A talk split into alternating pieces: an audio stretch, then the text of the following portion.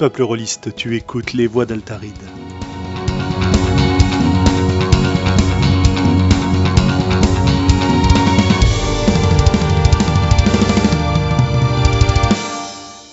Et voilà, on est en direct. Plus personne ne dit rien. Plus personne ne dit rien. En direct, donc, euh, nous sommes le 23 janvier 2017. Ça valait le coup de le préciser, hein, parce que 2017, on a commencé. euh, les premières dates qu'on a annoncées, euh, elles étaient en 2015, hein, je crois. Donc ça commence à faire un bail. Mais oui. Pardon, c'est le numéro 39 euh, des voix d'Altaride. C'est l'hiver, il fait froid et la maladie nous guette. Tellement que elle nous a privés euh, d'une podcasteuse ce soir et peut-être même euh, d'un second podcasteur euh, qui, comment dire, la maladie non seulement content de le toucher, euh, a touché aussi sa connexion internet, n'est-ce pas? Mais, mais, mais, mais, nous ne sommes cependant pas seuls puisque avec nous ce soir nous avons Globo. Bonsoir. Et, et nous avons euh, en direct de Londres le, le sauveur du jeu de rôle, le voyageur euh, intercontinental du jeu de rôle, Le taux. Willem. Salut à tous, ça fait longtemps. Ah ouais, ça Bah fait ouais, longtemps. ouais, ça fait plaisir de te retrouver. Bah ouais, c'est cool de, re- de revenir par- parler un peu avant que je parte aux États-Unis. Et ouais, parce Bon. que tu as décidé d'aller rejoindre euh, euh, Mr. Trump. C'est ça, je peux pas résister à l'appel, l'appel de Trump. Ah, et on me dit dans mon oreillette que nous allons être rejoints par un nouvel euh, participant, un nouveau participant euh, qui me dit OK, j'arrive. Donc on va lui laisser le temps d'arriver. Bien, bien, bien, bien. Bah, Écoutez, en attendant que notre participant mystère, notre invité mystère du soir, euh... oh quel suspense, arrive. euh, quelques news. Euh, Willem, je crois que tu me disais à l'instant que tu viens de recommencer à publier des épisodes sur euh, Ice Cream for Everyone. Oui, je me suis remise après un mois de décembre euh, bah, très occupé au niveau boulot, Noël, etc., etc. J'ai complètement lâché le podcast, mais j'ai republié semaine dernière. C'était un entretien, on est reparti sur du ludique, mais pas du jeu de rôle, avec le fondateur d'une boîte qui s'appelle The Go Game à San Francisco, euh, qui font des jeux en plein air euh, avec une appli mobile, qui sont ce qu'on appelle des jeux de genre team building, quoi, avec des- Mhm. des boîtes. Mais euh, ils font très très bien leur boulot. J'étais tombé sur eux en 2009 pendant une conférence. Ils sont très rigolos et ils, ils raconté des histoires mais complètement ahurissantes de- d'anecdotes qui sont arrivées sur des jeux live très très rigolos. Et ça donc, de, de checker, ouais, c'est rigolo. Ouais, et donc on va pouvoir écouter ça sur ton sur ton podcast. Sur mon podcast, donc c'est Ice Cream for Everyone si, vous checkez sur votre appli euh, podcast ou euh, sur le site euh, c'est icecreamforeveryone.net. Voilà, et c'est évidemment en anglais. Oui, c'est en anglais. Voilà, donc pour les plus anglophones d'entre nous. Euh, Est-ce que tu as pensé à sous-titrer ton podcast? Euh, j'ai pas encore sous-titré mon podcast, non. non, euh, je l'ai pas transcrit euh, non plus, euh, ni sous-titré. bah, J'en profite pour euh, pour Traduit, euh, présenter. Ouais, je t'en prie. Vas-y, pardon, vas-y, vas-y, vas-y. Parce que tu faisais une pause, donc je pensais que je pouvais continuer. Euh, Je disais, présentons donc notre quatrième participant du soir. Épiphanie, Julien, es-tu là? Salut, vous m'entendez? Bonsoir. oui. Désolé du retard. Il n'y a pas de souci. Euh, Comment est vas-tu Et On est surtout, nous-mêmes un peu à la bourre. hein. Ouais, carrément. Bon, bah, très bien, tout va bien alors, Non, non, non, nous ne sommes pas en retard. C'est c'est le, le, le temps qui, qui est en avance. Voilà, qui est en avance, exactement. Eh ben écoute, je suis bien content que tu sois là parce qu'on en est aux news et là, toi, je crois que tu as une initiative euh, dont tu vas nous parler parce que tu as lancé quelque chose il y a quelques jours qui me paraît très très intéressant. Euh, bon, bah allez, Banco. Euh, alors, ce qui s'est passé il y a une semaine euh, est arrivé en ligne une, table ronde qui s'est déroulée avec des bibliothécaires pour pour pour expliquer un petit peu la place du jeu en bibliothèque. Alors, jeu au sens large du terme, puisqu'ils ont beaucoup parlé de jeux vidéo, mais ils ont aussi parlé de jeux de rôle et de jeux de plateau. Et parmi les intervenants, il y avait deux des bibliothécaires de la bibliothèque Louise Michel, euh, avec lesquels je sévis de temps en temps euh, pour, euh, pour faire des, soirées jeux en bibliothèque, donc j'avais eu le plaisir d'annoncer ici aussi il y a quelques temps. Et euh, au détour de la, table ronde, ils disent qu'ils ont beaucoup de mal à rassembler des jeux et qu'ils ont pu compter sur le soutien de leurs usagers pour rassembler un certain nombre de jeux de plateau. Et je me suis dit, mais pourquoi on ferait pas ça pour le jeu de rôle, puisqu'apparemment il y a des difficultés pour commander, soit qu'elles viennent de l'administration, parce que le jeu c'est pas très sérieux, soit euh, parce qu'elles viennent euh, des problèmes de référencement qu'il y a pour les jeux de rôle par rapport à d'autres livres. Et donc, bah, je leur ai demandé euh, gentiment s'ils voulaient qu'on organise une collecte pour monter un véritable fonds jeu de rôle dans une bibliothèque parisienne qui soit un petit peu référence et puis euh, tester ça. Alors, les fonds jeux de rôle, ça existe déjà. Il y a plusieurs bibliothèques qui, euh, qui du coup, ont réagi en disant ah, nous aussi, on a du jeu de rôle et tout ça. Donc, finalement, c'est beaucoup plus courant qu'on pourrait le penser. Euh, mais du coup, l'idée c'était d'avoir quelque chose à Paris et puis de rassembler. Donc j'ai fait une, un appel à dons, j'ai créé un petit, petite page Facebook et puis j'ai propagé ça histoire qu'on ait un endroit de référence où trouver des manuels et puis un certain nombre de, suppléments éventuellement pour démarrer euh, le jeu de rôle ou pour, euh, pour pouvoir mettre le nez dedans quand on n'a pas euh, les bouquins chez soi. Donc ça, je l'ai lancé la semaine dernière et on a déjà récupéré une vingtaine de manuels et on essaie d'en avoir 30 ou 40 avant de, lancer le, euh, en grande pompe avec peut-être probablement une soirée et puis plein de com autour du jeu de rôle en bibliothèque. Et, la présence des voix d'Altaride, alors, j'espère. excellent. Euh, bah, si Julien peut se rendre disponible cette fois-ci, oui, bien sûr. Nous verrons. Ça dépend de la date. Avec plaisir, en tout cas. Euh, Qu'est-ce que je disais? Oui. Votre, euh, enfin, ce fonds euh, est destiné à consultation en bibliothèque ou aussi à emprunt? Alors ça, ça reste à voir, mais a priori, comme le jeu de rôle est beaucoup plus pratique que le plateau à emprunter puisqu'il est souvent sous la forme de livres, ça devrait être ouvert à l'emprunt. Mais là, je m'avance un peu.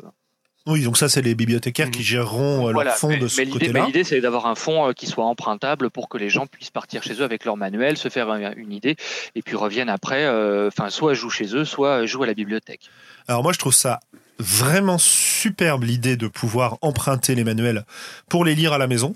C'était souvent le problème qu'on avait d'ailleurs avec les, les bibliothèques de clubs de jeux de rôle où l'emprunt était un petit peu difficile à gérer. Ça se Mm. faisait, hein, mais bon, après c'était c'était un peu difficile à gérer. Dans une vraie bibliothèque avec le toute la logistique qu'il y a autour, ça peut être très très intéressant. J'ai tendance à dire que c'est génial parce que ça va permettre à des gens qui n'ont pas l'argent pour acheter les jeux de venir les consulter, de venir jouer et, et de les emprunter. Mais est-ce que c'est pas une mauvaise chose pour le, le marché du jeu de rôle Alors moi je pense pas parce que si euh, le si les bibliothèques euh, enfin si ça peut donner envie aux bibliothèques de commander du jeu de rôle et donner euh, l'idée aux éditeurs de mieux se référencer quand euh, quand ils ne le sont pas parce que certains le font de manière à ce qu'ils soient commandables plus facilement par les bibliothèques, ça ouvre un marché potentiel assez assez énorme. Ouais. Euh, pour vous donner une idée sur un département que je connais assez bien, en Seine-et-Marne, il y a 250 médiathèques. Donc si 10% des médiathèques de Seine-et-Marne achètent un bouquin, c'est 25 bouquins. Et ça, c'est un département en France. Donc autant dire que si jamais on peut trouver au moins une médiathèque référence par euh, par département, c'est plutôt une c'est plutôt une bonne chose.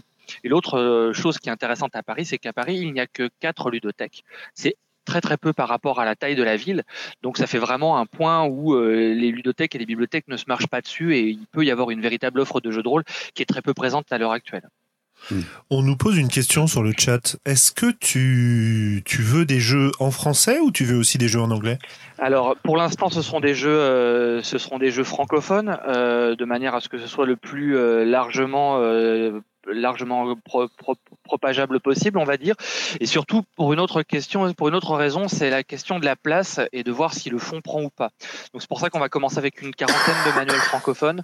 Et après, si jamais euh, d'un seul coup il y a un engouement terrible et que tout le monde se déplace à Louise Michel pour prendre du jeu de rôle, Mm. euh, on verra pour euh, pour élargir ça, sachant que du coup, euh, suite au poste de l'initiative, alors je vous recommande un groupe Facebook qui s'appelle Jeux en bibliothèque et qui est génial, qui recense toutes les initiatives autour du jeu au sens large en bibliothèque avec des conférences, avec des rencontres, des tournois de jeux vidéo, euh, des découvertes de jeux de rôle, du jeu de plateau, enfin des tonnes de trucs. Mais du coup, quand on a posté ça là-dessus, certaines bibliothèques m'ont euh, fait un petit euh, coup de coude dans les côtes en me disant "Et nous, pense à nous aussi, ça pourrait être intéressant." Donc du coup, qui sait qui sait ce que l'avenir réserve? Mais si on arrive à dégager de la place dans les bibliothèques, on prendra plus largement que francophone. Ok, Ah, cool. très bien. Donc pour l'instant, ça concerne, ça concerne une bibliothèque à Paris, mais si on a des auditeurs motivés pour essayer de monter ça de leur, euh, de leur côté, faut pas hésiter, quoi. Exactement. Ok, super. Eh ben écoute, on en reparlera quand ce sera un peu plus avancé. Euh, aux chers auditeurs parisiens, n'hésitez pas, euh, ou même euh, non parisiens mais qui sont généreux, n'hésitez pas à, à contacter euh, la page Facebook. Comment s'appelle la page que tu as montée? Qu'on te Euh, retrouve facile Merde, bonne question. Euh, je, Je je crois vais chercher ça et je vous redis ça Il y aura- dans. il y aura peut-être un lien dans les commentaires. euh. Oui, oui, il y aura, il y un lien dans les commentaires, mais.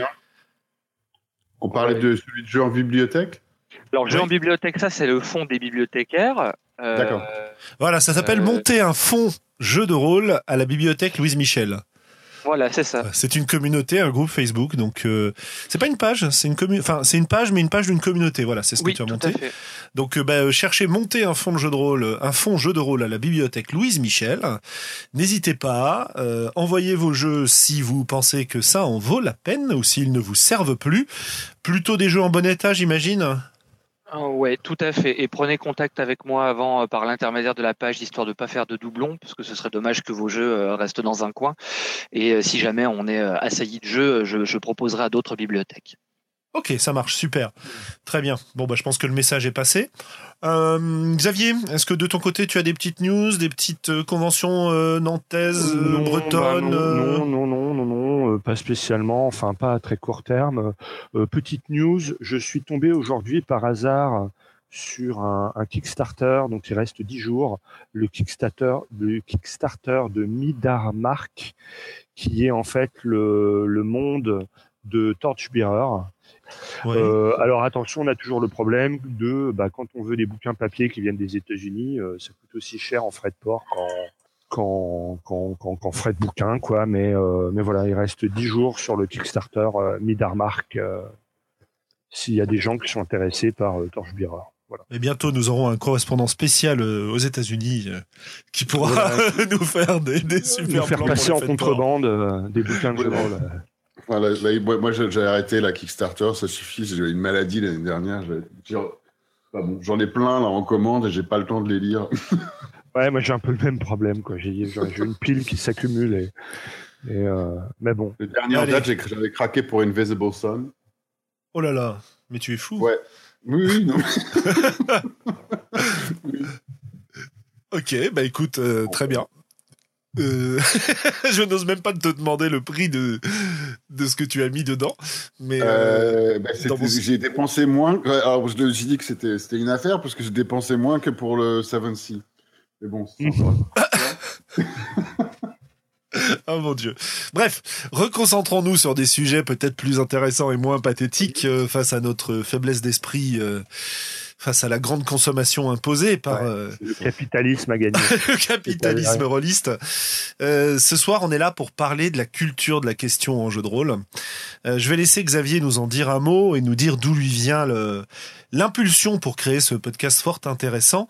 Et avant de le faire, je vais vous transmettre une petite anecdote qui date du festival Scorfell qui a eu lieu fin octobre de cette année, dans lequel j'ai eu l'occasion de faire une partie de marche aux branches avec euh, Thomas Munier, avec des joueurs qui ont l'habitude de jouer essentiellement à, alors que je me souvienne bien, je crois que c'était Warhammer et Anima. Donc du euh, traditionnel classique, euh, voilà, du, du, lourd en règle, etc., etc.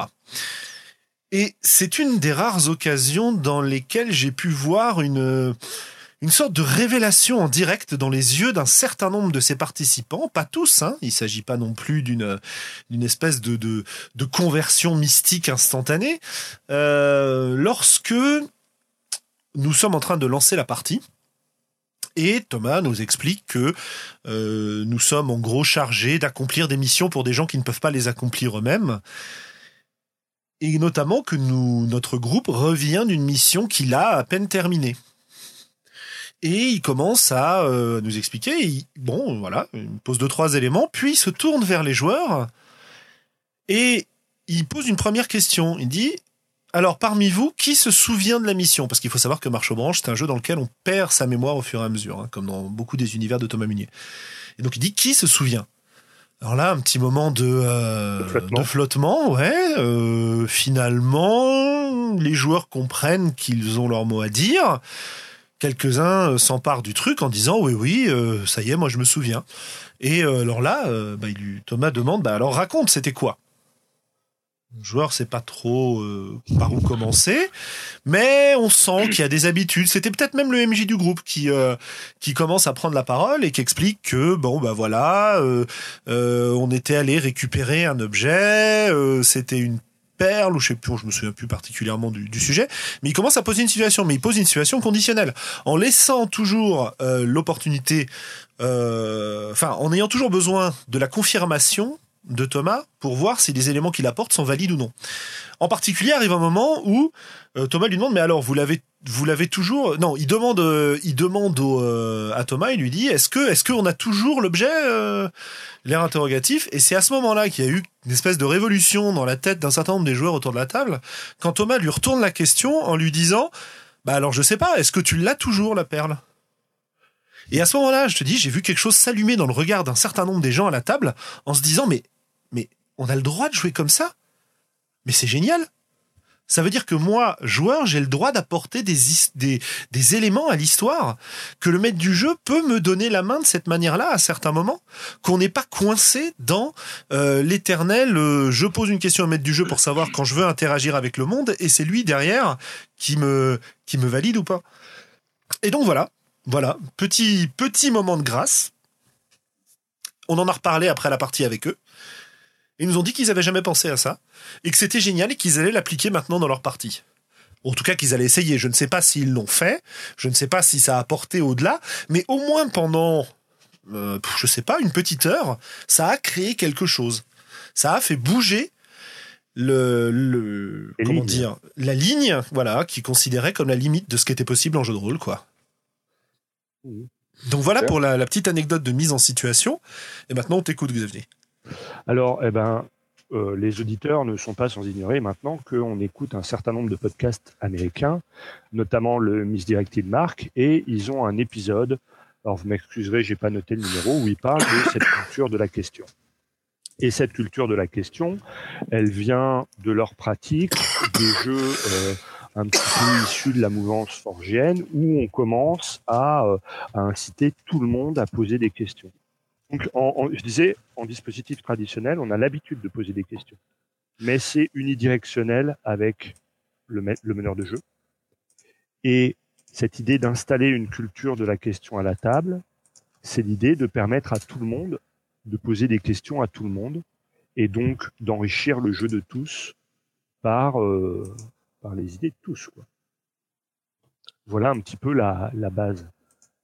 Et, surtout, euh, de, ne pas se contenter euh, d'utiliser cette culture de la question pour les jeux qui l'ont intégré dans leur base, mais d'arriver à dépasser ça et de le réinvestir aussi dans d'autres dispositifs. Donc voilà l'inspiration et ce qui nous a poussé à envisager un podcast sur le thème. Voilà, je trouvais que c'était intéressant et j'avais envie de le partager. Enfin, moi, j'ai adoré ce podcast américain, enfin cet épisode, et j'avais envie de, de, partager la réflexion avec vous et avec nos amis auditeurs. Voilà, donc euh, on peut maintenant euh, dévoiler que nous ne sommes que des plagieurs euh, et que nous, nous volons les idées outre-Atlantique pour, pour nourrir notre inspiration. Euh, bien, bon, bah écoutez. Mais, nous, nous rendons à César ce qui lui appartient. Absolument, non, non, mais je tu sais très bien que je suis parfaitement à l'aise avec cette idée-là. Avec le plagiat, ok. Oui, avec le plagiat. à faire. Absolument. Bah, je crois que la dernière fois que j'étais sur un épisode, c'était euh, aussi un épisode traduit du Misdirected Mark sur les niveaux de jeu. Oui, ouais, eh ben, c'est possible. Tu, tu, verras qu'on en reparlera peut-être un petit peu ce soir d'ailleurs des niveaux de jeu. D'accord. Absolument. Alors déjà, on va faire un tout premier tour de table. Qu'est-ce que ça vous inspire, cette idée de question? Moi, je vous dis, ce que ça m'inspire, c'est que ça a été une vraie, vraie révélation pour moi. Euh, et que cette révélation, elle a eu lieu non pas avec Thomas Munier, mais avec John Wick. Quand j'ai lu la première fois Houses of the Blooded, et que je, je donc je lis son jeu dans lequel euh, premier euh, premier élément un peu bizarre sur le moment, euh, où il nous explique que lorsqu'on fait un jet de dés, on ne gagne pas euh, la réussite ou l'échec de l'action, mais le droit de raconter ce qui se passe. Je me dis ah tiens, bah, c'est plutôt cool ça, c'est euh, c'est bien dans des scènes d'action, ça peut être fun, ça peut mettre du truc et tout, ça peut mettre de la dynamique, ça peut être particulièrement intéressant. Et puis je continue à lire Et puis, dans le fond de ma tête, je me dis, oui, c'est très très bien, mais il y a quand même un MJ, et puis comment ça se passe quand on fait des jets de, de connaissances, par exemple, ou d'enquête? Et c'est là que les, les exemples s'enchaînent et qui précisent que c'est la même règle pour les jets d'enquête que c'est la même règle pour les jets de connaissances. C'est-à-dire que lorsqu'un joueur va faire une enquête, euh, la situation qu'il présente initialement, euh, les joueurs entrent dans une, enfin les personnages entrent dans une pièce et il y a euh, un membre de la cour étendu au sol, visiblement mort. Les joueurs enquêtent, font leur jet de perception, enfin l'équivalent d'un jet de perception ou d'enquête dans un jeu habituel. Et là, les MJ sont heureux, bah alors qu'est-ce que tu trouves? Puisque c'est toi qui décides. Et alors, bah voilà, il décrit comment un joueur va décrire un empoisonnement, euh, qu'il va euh, créer des indices dont les autres vont s'emparer, et que petit à petit, il y a une espèce d'histoire d'enquête qui va se dérouler et se construire à partir des apports des joueurs, avec le maître du jeu qui n'intervient finalement que pour euh, relancer les choses lorsqu'elles se ralentissent ou pour gérer un peu la partie règle, quoi. Et c'était particulièrement jouissif de le tester aussi en partie ça. Donc voilà d'où ça Euh, deuxième euh, élément testé en partie euh, sur un jet de bah, l'équivalent d'un jet de connaissance cette fois-ci. les joueurs sont face à un village de leur domaine qui est attaqué par des monstres et ils me demandent s'ils connaissent des choses à propos de ces monstres. Je leur demande de faire un jet de sagesse, je crois, c'est-à-dire de connaissance en gros. réussissent leur jet de connaissance et alors là je leur dis voilà bah écoute tu me dis et tu as le droit d'après ce que tu as fait dans ton jet de me mettre un certain nombre d'éléments, je sais plus si c'était trois ou quatre éléments qu'ils pouvaient rajouter.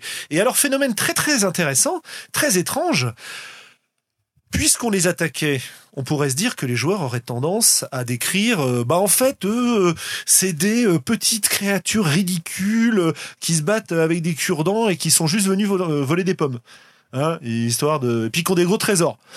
Voilà, ça c'est un petit peu l'abus auquel on s'attend. Mais pas du tout. Ils me décrivent des espèces de monstres hyper flippants, euh, qui ont l'air invulnérables, mais dont ils connaissent quand même une faiblesse, mais qui est pas sûr de fonctionner, etc.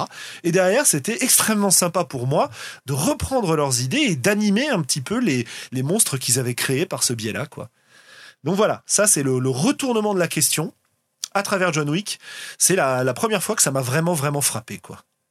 Mmh. Alors vous autres, Willem par exemple, qu'est-ce que tu, qu'est-ce que ça t'inspire ce sujet-là? Euh... Voyons voir. Bah, Willem, il découvre le test ce soir, le, thème ce soir, donc il est. Euh, oui, oui, bien sûr. Il a le droit d'être pris un peu de court. Ah oui, oui, non, mais il n'y a pas de souci. Et en plus, j'ai souvent automatiquement, ce qui, est, ce qui est probablement un peu bête, mais j'ai automatiquement le genre d'attitude où je me dis Ah, mais vous, vous avez joué à vachement plus de jeux modernes que moi, ou euh, où il y a beaucoup plus ce genre de questions, mais en, mais en même temps, euh, c'est vrai que je sais pas ce que ça m'inspire. Bah, ce que ça m'inspire, c'est un jeu qui est euh, qui est beaucoup plus collaboratif où euh, c'est pas juste passivement attendre que le MJ crée un monde et puis nous on va euh, se balader à l'intérieur et, euh, voilà. donc il y a une part laissée qui est une part de participation à l'imaginaire qui est du coup collaborative et je trouve vachement plus intéressant de ce côté-là. Et c'était chouette l'histoire que tu as racontée avec les les joueurs qui ont tout d'un coup découvert une autre barrière imaginaire à traverser, que en fait, ah, mais on peut faire comme ça aussi. Euh, et je sais que, bah, comme je dis, j'ai surtout joué euh, quand même à des jeux plus traditionnels que, que autres, mais c'est un des côtés que j'apprécie le plus sur des jeux modernes, c'est de justement pouvoir construire un univers où poser énormément de questions ensemble et que, euh, bah, que les joueurs puissent y participer aussi bien que le MJ. Donc je pense que c'est quelque chose d'assez Enfin, après, j'allais dire, ça rend les choses plus riches, mais en même temps, il y a, une question d'équilibre où, euh, du coup, euh, je pense que c'est quelque chose de super chouette de pouvoir participer à créer un univers ensemble par les questions qu'on est en train de poser et de partager la responsabilité, euh, pas que sur le MJ. Et, mais d'un autre côté, est-ce que ça crée pas des, histoires qui sont pas forcément, enfin, qui sont peut-être moins cohérentes, mais, mais ou moins intéressantes? Je sais pas. Bah, si tu veux, d'expérience, quand une question euh, est problématique pour le meneur de jeu, tu mmh vas essayer de la de l'affiner toi-même en posant une question à celui qui a posé la question. Oui. Tu vois, c'est-à-dire que pose une question que cette question elle ne peut pas être enrichie par les autres. Au contraire. Oui, bien sûr. Ok, ça supporte bien de, de s'empiler. Voilà. C'est même, c'est même plutôt une bonne chose d'empiler d'ailleurs. Oui, je pense qu'on va garder cette phrase et la mettre à part. Euh... eh ben, écoute, Julien, de ton côté, qu'est-ce que, qu'est-ce que ça t'inspire tout ça? Alors moi, la première fois que je suis confronté à la question en jeu de rôle, c'est en lisant Apocalypse World et en me disant oh mon dieu, qu'est-ce que c'est que cette chose? Et puis euh, et puis rapidement derrière, on me on me parle de, Lady Blackbird. On me dit il faut absolument que tu nous fasses jouer ça. Et là, je vois le truc et c'est pareil. Encore, c'est cette année question.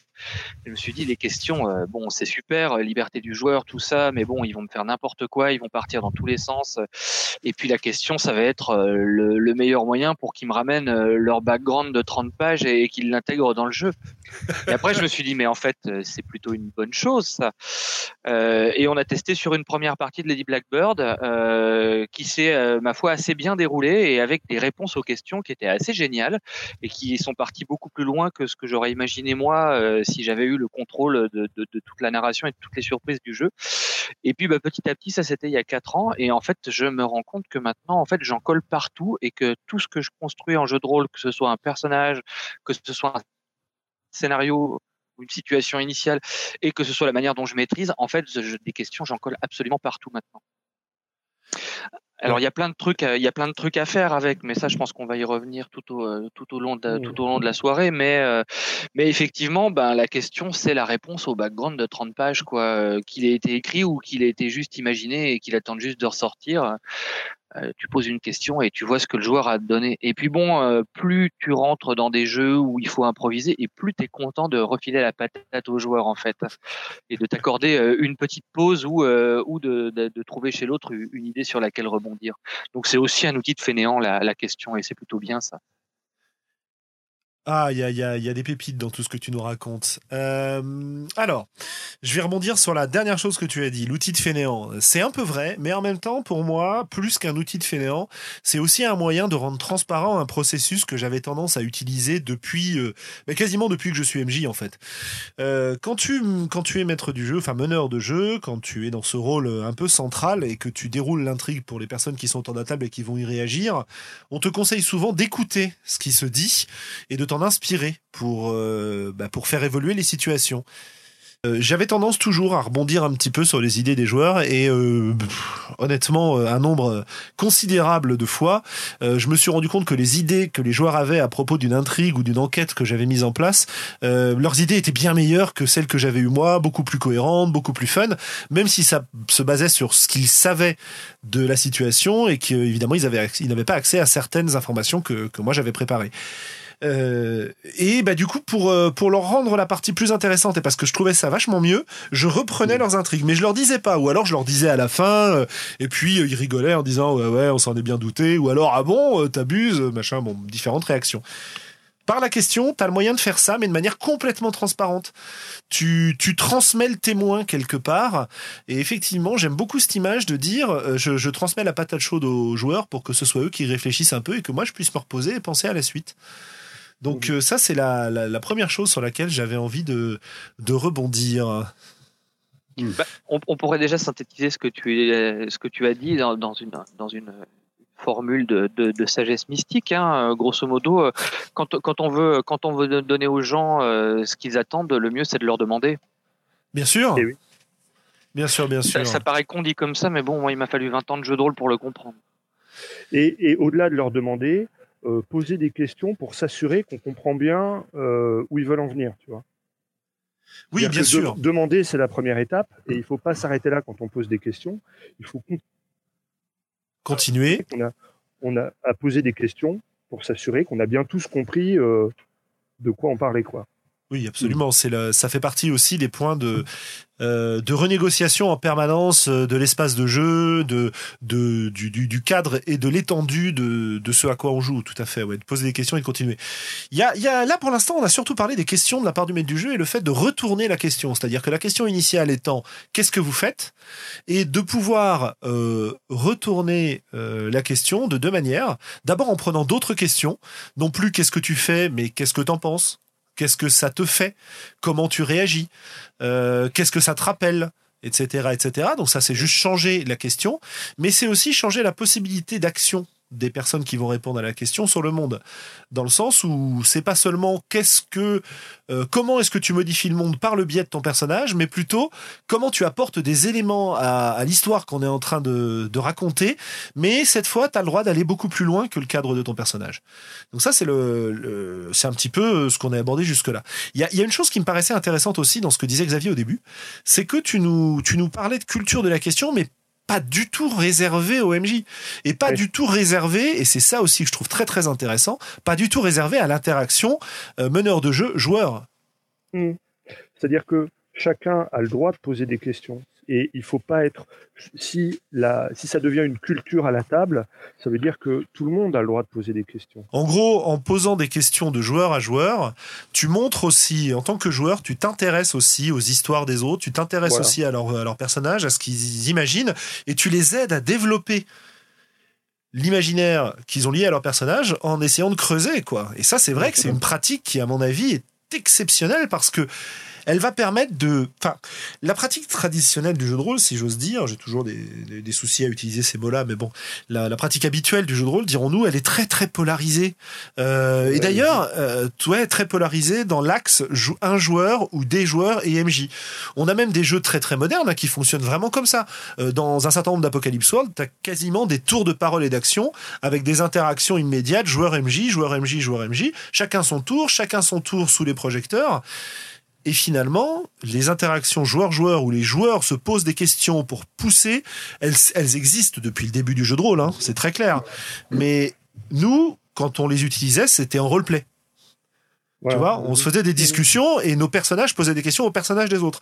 Là, tu parles de questions de joueur à joueur et c'est ça que je trouvais assez exceptionnel aussi comme idée. C'est une manière aussi parce que oui, dans le dispositif traditionnel, c'est un peu je discute avec le MJ, les autres oupillent voilà. Continuons sur le, continuons sur le sujet, euh, Willem, euh, Julien. Euh, ces questions de joueur à joueur, par exemple, à moins que vous ayez autre chose à ajouter sur ce qu'on disait avant, évidemment. Bah, sur la question de joueur à joueur, pour compléter ce que disait Xavier, en fait, il y a quelque chose qui apparaît à peu près en même temps, formalisé, on va dire, mis en mots dans, dans, les manuels, dans les conseils OMJ. Et c'est bien dommage que ça ne se trouve qu'au conseil OMJ. C'est soyez fan du personnage, des personnages de vos joueurs. Et en fait, mm. le principe des questions de joueur à joueur, c'est que ça élargit la logique, c'est soyez fan des personnages les uns des autres, quoi. et ah la question, euh, la question qu'on pose euh, d'un joueur à un joueur, déjà il y a un cas il y a un cas qui est génial c'est ah ouais alors là tu as, commencé à faire ça et c'était peut-être pour pour faire ce truc là et le joueur qui est ciblé par la question dit ah j'avais pas du tout pensé mais c'est génial. Allez on enchaîne là-dessus.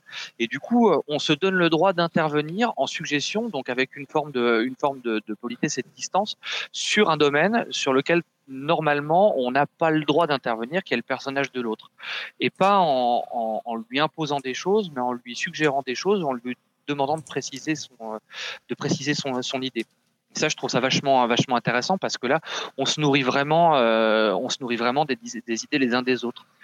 Mais à mon sens, ça, on a pas de mal à le faire maintenant, c'est très facile à faire, même quand on a une pratique, euh, je dirais plus dans un rapport de MJ à joueur sur les sur les interactions à la table de jeu, dans une création de personnage ou dans une création de monde, autant après en partie, j'ai l'impression que c'était plus sensible, euh, qu'on était plus, plus sensible à ça et que c'était plus difficile d'approcher. Et j'ai l'impression que la question, justement, euh, des questions qu'on pose euh, de joueur à joueur, ça, c'est formaliser quelque chose qui permette l'interaction de manière plus aisée en cours de partie. Ouais, il y a une objection quand même à ça. On parlera peut-être un peu tout à l'heure des objections parce qu'il y en a pas mal, hein, évidemment. Euh, là, on est enthousiaste parce que c'est quelque chose qu'on aime, mais c'est une pratique de jeu. Euh, Willem, tu, tu, soulevais déjà quelques objections au début euh, en essayant de, enfin comment dire, en nous, en nous rappelant qu'il y avait peut-être des cas où ça marchait pas si bien.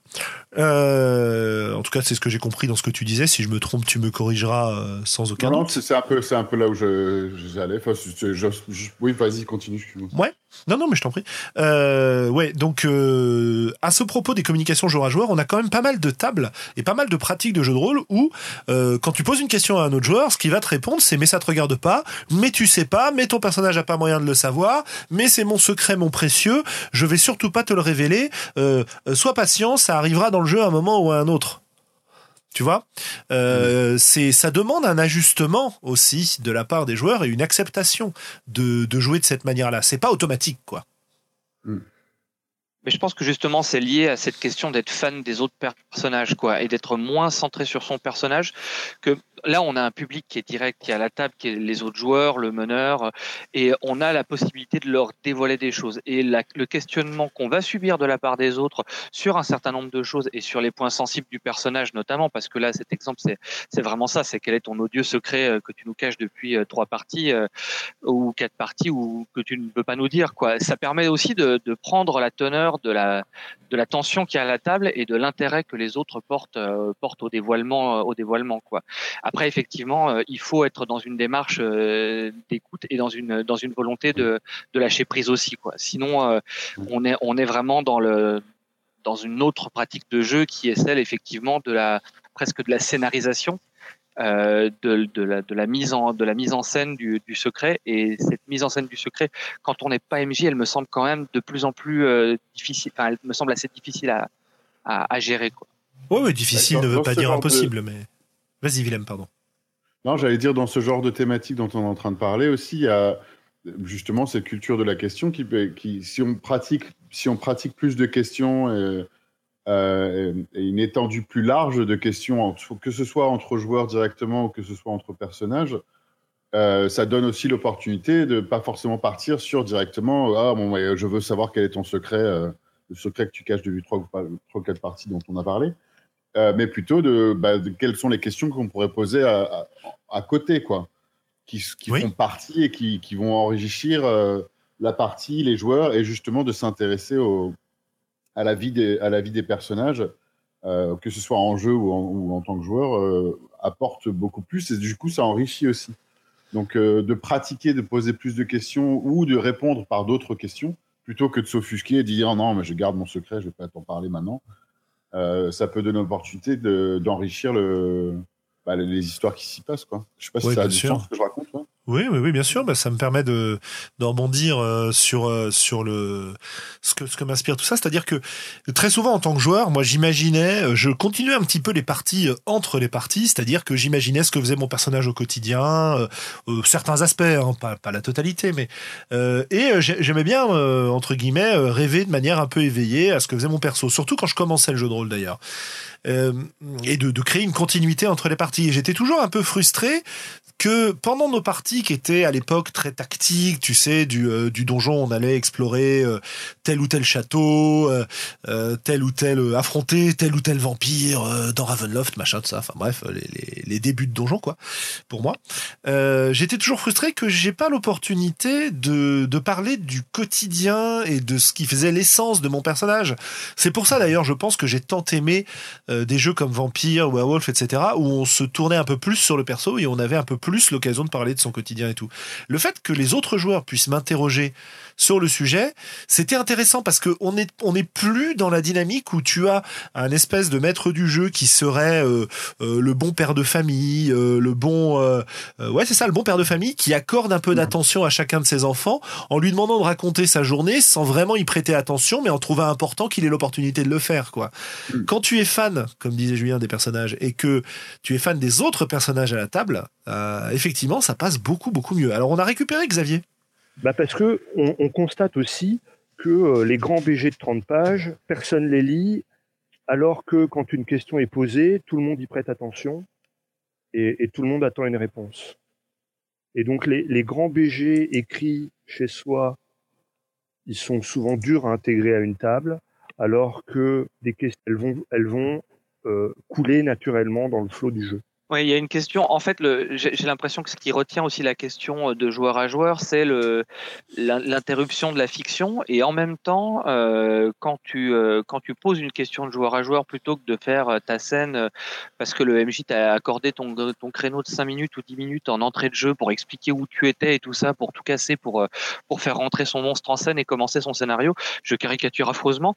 Mmh. Euh, tu, tu certes, tu casses sans doute moins la fiction parce que tu euh, fais interagir ton personnage, mais en même temps, en termes de flow, euh, c'est enfin, une question, ça passe effectivement tout seul et comme tu dis, ça met un, une espèce de point d'orgue sur quelque chose où euh, au lieu de se dire bon bah c'est son moment, il va raconter ses trucs et puis euh, moi je vais préparer mon moment pendant ce temps-là, là on se rend compte en fait, euh, enfin on, on, on, attire l'attention de tout le monde sur quelque chose de particulier. Hmm. Ouais. Les questions nous permettent euh, de d'ouvrir finalement des canaux de communication supplémentaires entre les membres présents à la partie euh, et, donc de dynamiser un petit peu la construction euh, collaborative de, cette histoire, de cette fiction qu'on aime tant faire en jeu de rôle. Enfin, en tout cas que, que personnellement j'aime tant faire en jeu de rôle. C'est vrai que la question peut être considérée aussi comme une interférence quand tu es dans un mode euh, tactique de résolution de problèmes. Euh, en tout cas en apparence, en tout cas à première vue. Hmm. Mais est-ce que c'est toujours le cas? Qu'en pensez-vous? Parce que moi j'ai au moins une ou deux idées où on pourrait utiliser ces questions aussi pour, euh, pour euh, aider lors de, ou en tout cas rendre plus intéressante la, la gestion de, de, de problèmes. La gestion de crise, j'allais dire. Bah, en termes de tactique, à mon sens, euh, c'est pareil. Il faut, euh, il faut, euh, il faut faire attention. Enfin, il y a, il y a une question. Enfin, question. C'est pénible de parler de, de, de soulever des questions sur les questions. Euh, Il y a un, il y a quelque Un chose, c'est oui. que on va, voilà, un sujet sur lequel je pense on va revenir, c'est sur la formulation, la formulation de la question. J'ai souvenir Absolument. notamment, j'ai souvenir notamment d'une d'une partie d'Eclipse Phase. On avait un joueur qui était, qui jouait un, un, sorte d'ingénieur euh, mathématicien, et avant chaque scène de combat, il nous posait immanquablement des questions, mais par paquet de 12, parce pour se faire son imaginaire de la scène. Et le problème, c'est que ça allait jusqu'à euh, euh, bon alors cette planète sur laquelle on va descendre, euh, quelle est la population à la centaine de milliers d'habitants près, quelle est sa gravité, quelle est sa masse, quel est son niveau technologique. Et du coup, on enfilait un tunnel de 45 euh, de 45 questions qui devait situer le cadre le plus rapidement, enfin le plus le plus complètement possible, de manière à pouvoir prendre une décision pertinente. Et ça, ça me semble une euh, comment une une, une- comment, un problème euh, au niveau du jeu tactique quand on veut vraiment maîtriser tous les paramètres.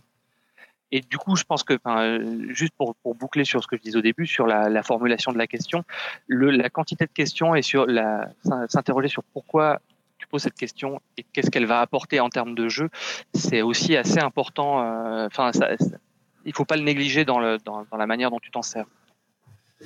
Je sais pas si j'ai été très clair du coup.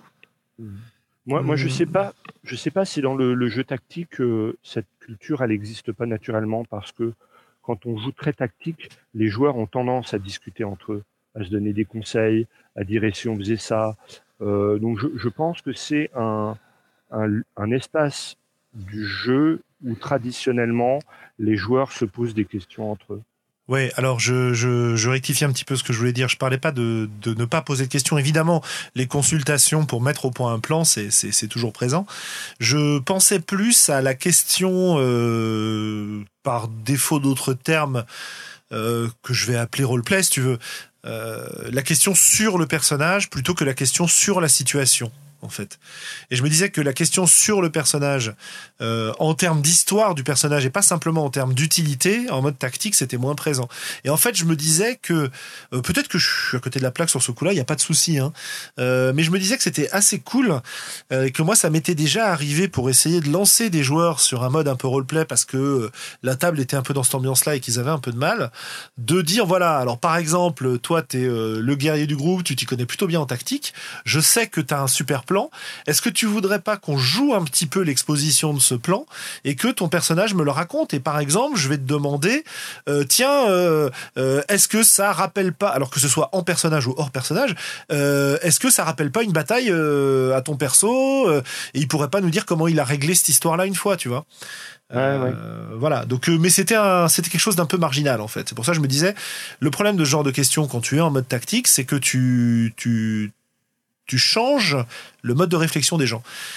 Euh, on en reparlera peut-être tout à l'heure. Tu dis, Ouais. bon, bah, ça, c'est l'indice, je vais aller partir dans cette direction-là parce que c'est l'indice et, et c'est là où je vais trouver le, que ce soit le trésor ou la solution au problème, quoi. Ouais, par exemple. Ouais. Moi- Euh, moi, ce que je trouve de rigolo aussi, c'est que les questions, elles permettent aussi de recentrer le personnage sur son joueur euh, gentiment. Par Oui. exemple, euh, s'il y a deux joueurs qui commencent à torturer euh, le PNJ pour le faire parler, euh, ça peut être sympa de demander au joueur paladin, euh, tiens, et ton, ça fait pas chier ton personnage euh, qui torture l'autre à côté. euh. Et je trouve ça plus plus rigolo et plus sympa pour le paladin que de lui dire hey, t'es paladin, t'es loyal bon, tu peux pas laisser faire. Tu, vois son- lui laisses son agentivité et tu lui laisses le choix de se saisir de l'opportunité fictionnelle ou pas, en fait. et, et en même temps, tu le places face à ses responsabilités. Ah, c'est mais sans, euh, sans être, euh, sans être euh, tyrannique, tu vois, lui dire allez paladin, ça peut pas laisser passer, blablabla. Peut-être qu'il a une bonne raison pour laisser passer.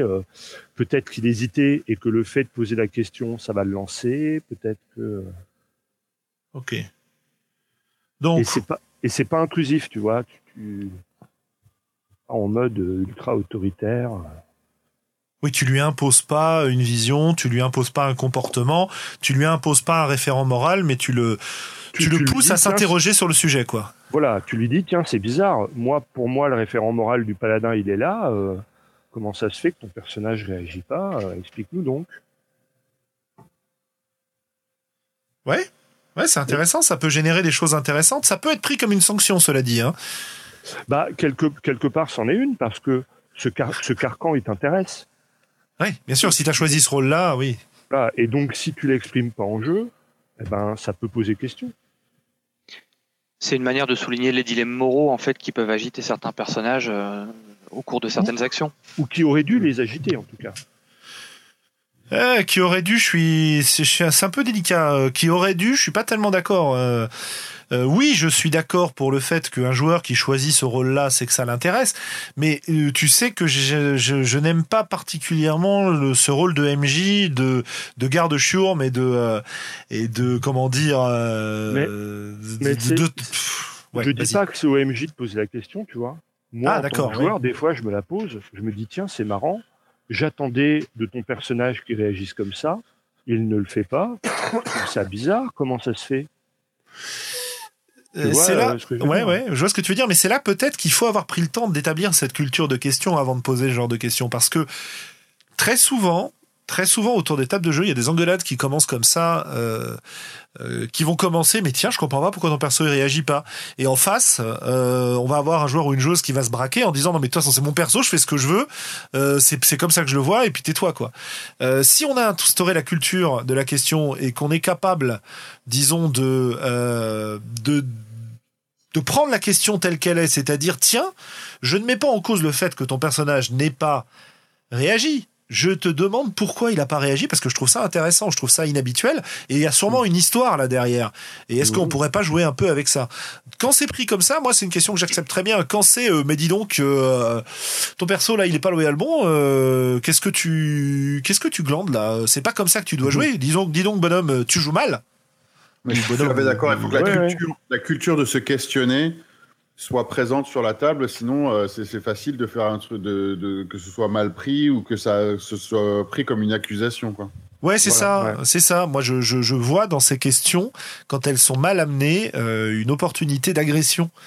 Euh, ça, ça nous renvoie à la difficulté de la communication de manière générale, comme on nous le, le signalait euh, d'ailleurs sur euh, sur sur le chat. Alors c'était sur le chat YouTube que je surveille d'un coin de l'œil, euh, en surveillant l'autre chat. Je vous rappelle, chers auditeurs, que nous avons sur le site euh, www.sandrone.fr/slash le-direct un chat sur lequel vous pouvez venir intervenir, nous poser des questions justement, ou nous renvoyer dans les cordes quand on raconte n'importe quoi. Tu soulèves la ouais. question de la communication, je voulais rebondir là-dessus. C'est le, pal- le paladin qui s'est pas exprimé sur la scène de torture, c'est peut-être parce que c'est un autre personnage du groupe qui est en train de la jouer et qui se sent pas euh, le, pas peut-être pas l'envie, mais le, ils sent pas le, le besoin de prendre la parole. Et du coup, la question, qu'elle soit donnée par un joueur ou par un par un meneur, c'est aussi l'occasion de redonner la parole à quelqu'un qui ne l'a pas encore prise et de redistribuer le temps de parole alors qu'on est dans un dans un événement qui euh, qui met en scène d'autres personnages, quoi. Ouais. Et peut-être ouais, aussi, fait, et- ouais. et peut-être aussi la possibilité de questionner un dilemme intérieur qui se, qui n'est pas de l'ordre de l'action. Quand on est dans une scène très intense, souvent on va, on va avoir tendance à, à raconter ce qui se passe, mais pas forcément ce qui est à l'intérieur de la tête des personnages. Et pour moi, cet exemple de la, de la scène de torture et du paladin, c'est peut-être l'occasion d'ouvrir euh, une parenthèse sur un dilemme intérieur et donc de mener l'intrigue, euh, de, de mener le, le focus de la fiction, non plus sur le déroulement de l'intrigue, mais bien sur euh, quelque chose qui se passe en interne au personnage. Hmm. Et puis si on était euh, complètement foufou, euh, on pourrait même à ce moment-là euh, se mettre à jouer une espèce de, de scène intérieure où on aurait les joueurs qui joueraient le la conscience du personnage, le petit ange et le petit démon sur son épaule, etc. Et si on était Thomas Munier, on ferait un flashback sur la fois où le paladin a été torturé et où en fait il réagit pas parce que ça le bloque complètement. Ouais. renvoie à, ses démons. Oui, stress post-traumatique, etc. Non, mais c'est intéressant. Voilà, je, je soulignais ça en, en, rigolant, je rebondissais sur ce que disait Julien en rigolant, parce qu'en fait, euh, pour moi, cette question, effectivement, retransmettre la parole, mais aussi créer de nouvelles opportunités de jeu, en fait. Et ça, c'est quelque chose qui me qui m'inspire bien aussi. Ben, au-delà, au-delà de ça, et pour rebondir toujours sur cet exemple, moi, à titre personnel, ma première utilisation de la question, c'est souligner la subjectivité des personnages par rapport à un, par rapport à un événement. Et c'est quelque chose que j'ai d'abord pratiqué en tant que MJ, euh, juste en me retournant vers euh, un autre perso alors que, que l'un faisait quelque chose. Bon, euh, l'acte ignoble est particulièrement euh, facile à, à, utiliser comme ça, mais tu te retournes vers un autre genre, tu dis, t'es d'accord avec ce genre de truc, toi, ce genre de pratique, ça te, ça te choque pas? Et du coup, là, il, il va, enfin, ça permet de, de de, préciser un peu ce que pensent les personnages et parfois quand les joueurs ne se font pas forcément d'idées parce qu'ils sont en mode euh, spectateur et qu'ils ont qui peuvent avoir oublié leur personnage le temps que euh, quelqu'un d'autre fasse la scène et donc ça leur permet de reprendre la main. Et puis mhm. aussi, c'est bien pratique pour souffler le chaud et le froid dans un groupe et, euh, et voir comment comment monter comment monter en drama une scène qui avait déjà une petite intensité dramatique, mais en les prenant tous à partie un par un en fait à l'intérieur de leur crâne. Mhm. Ouais, ouais, ouais, tout à fait. Ouais. J'ai envie de, j'ai envie à ce stade, à moins que vous n'ayez quelque chose à rajouter, de d'aborder un, comment dire, un gros argument anti-question en fait. Euh, Un gros argument anti-question, c'est notre, c'est notre, c'est notre histoire, tu sais, de, de strat de jeu et de mode auteur. Euh, souvent, souvent la question, elle t'impose de réfléchir différemment à ce que tu es en train de faire. Elle t'impose par exemple de rajouter des éléments dans le monde euh, qui ne sont pas du ressort de ton personnage immédiatement, de te plonger dans le passé du personnage alors que tu es euh, dans l'action immédiate, de te plonger dans ses pensées et dans ses valeurs morales alors que tu es en train de massacrer des gobelins, euh, etc., etc. Et je sais que il y a quand même des arguments qui vont pousser les gens à dire que la question risque de te sortir de l'immersion. C'est dans ces termes-là qu'on en avait parlé, Xavier. Oui, oui. oui, oui. Eh ben évidemment, c'est là que ça coupe. Limite.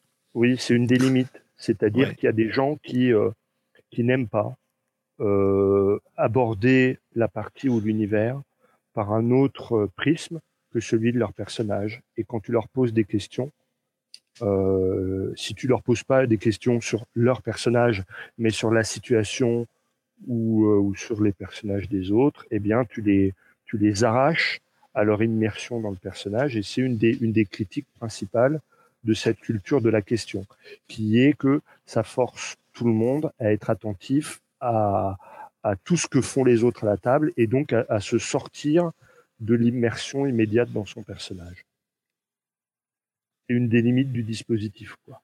Ouais. Ça force aussi à, souvent, enfin, pas forcément, pas forcément tout le temps, non, mais, euh, mais, à commencer à réfléchir et à générer, à créer des, du méta, des, considérations ou des avenues ou des histoires ou des narratives euh, secondaires, quoi, que mhm. du truc principal dans lequel on est au même moment, enfin, au, au moment du jeu, quoi. Et il y a des gens qui n'aiment pas ça. Ouais. C'est une forme de distraction vis-à-vis de l'action immédiate. Oui, voilà, c'est bien mieux dit. oui, non, mais c'était bien les exemples que tu donnais aussi. Euh, c'est une forme de distraction de l'action immédiate qui peut effectivement générer une sorte de dissonance chez un certain nombre de gens. Parce que autant j'ai vu euh, chez ces joueurs euh, dont je parlais au tout début du podcast une espèce d'éclair dans le regard au moment où ils ont compris ce qui se passait, autant je ne peux pas nier que pendant les premières secondes, les premières minutes, j'ai quand même vu une incompréhension, j'ai quand même vu une espèce de côté. Mais, mais qu'est-ce qu'il raconte? Mais où est-ce que je suis tombé? Mais mais mais qu'est-ce qu'il fait? Il est fou. C'est pas comme ça qu'on joue. Mais qu'est-ce qu'il raconte? Et ça nous renvoie à l'histoire du MJ euh, paresseux. Ça nous renvoie à, toutes ces histoires, toutes ces idées-là.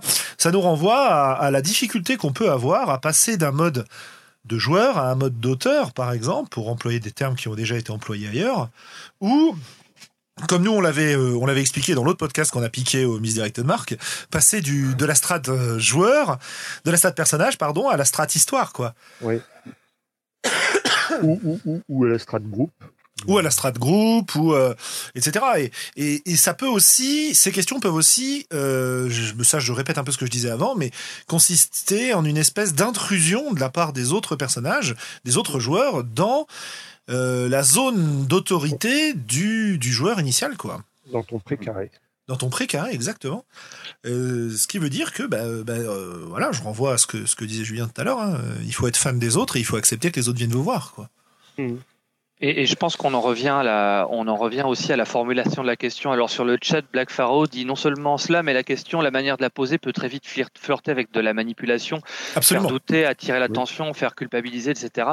Et c'est vrai que c'est vraiment, euh, ça, ça peut vraiment être problématique, quoi. Et euh, je crois qu'il y, a- il y a deux choses à prendre en compte. Déjà, c'est pas parce qu'une question te vient qu'il faut que tu la balances.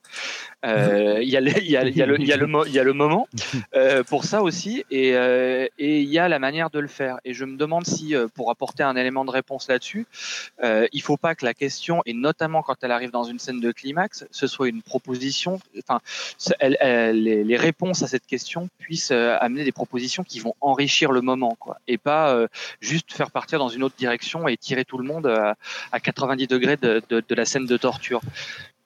Si, Ouais. euh, si on pose la question de la, de la morale du, du paladin, euh, ça, me- ça me semble légitime. Et si on la laisse suffisamment ouverte, ça lui laisse une latitude pour choisir. Si c'est une question impérative qui, euh, qui est un recadrage caché, en fait, on n'est pas dans une question, on est dans une question rhétorique. Et du coup, ça, frise effectivement la manipulation ou le rappel à l'ordre.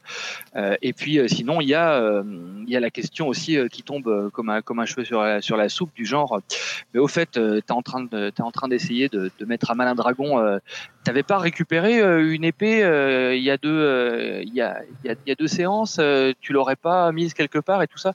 Et là, ça va pousser à des interrogations tactiques effectivement qui vont, qui risquent de briser l'immersion. Ouais, et puis ça peut aussi être des questions, j'allais y venir, ouais, euh, du genre, euh, bah dis donc, là il y a ton pote qui est en train de torturer euh, le gobelin avec une tenaille. Euh, ça te rappellerait pas euh, ton grand-père qui avait des tenailles dans son atelier? Tu voudrais pas nous en parler un peu? Mais mais on nous fait aussi, euh, Ditran nous fait aussi une, une remarque sur euh, sur le chat qui est très intéressante parce qu'il dit que le fait de poser des questions, euh, ça peut aussi rendre le monde incertain. C'est-à-dire que si le joueur a la capacité d'y inclure un peu ce qu'il veut au moment où il va répondre à la question, euh, ça voudrait dire que le monde n'est pas réel. Que, pensez-vous euh, de cet argument contre-là? Euh, Je vous propose qu'on en discute un petit peu, puis après, justement, comme on a une bonne transition pour le faire, on passe à la deuxième partie de ce dont je voulais qu'on parle, c'est-à-dire qu'on parle des questions elles-mêmes de manière pratique et de euh, quelles questions on peut poser, euh, quels effets elles ont, etc. etc.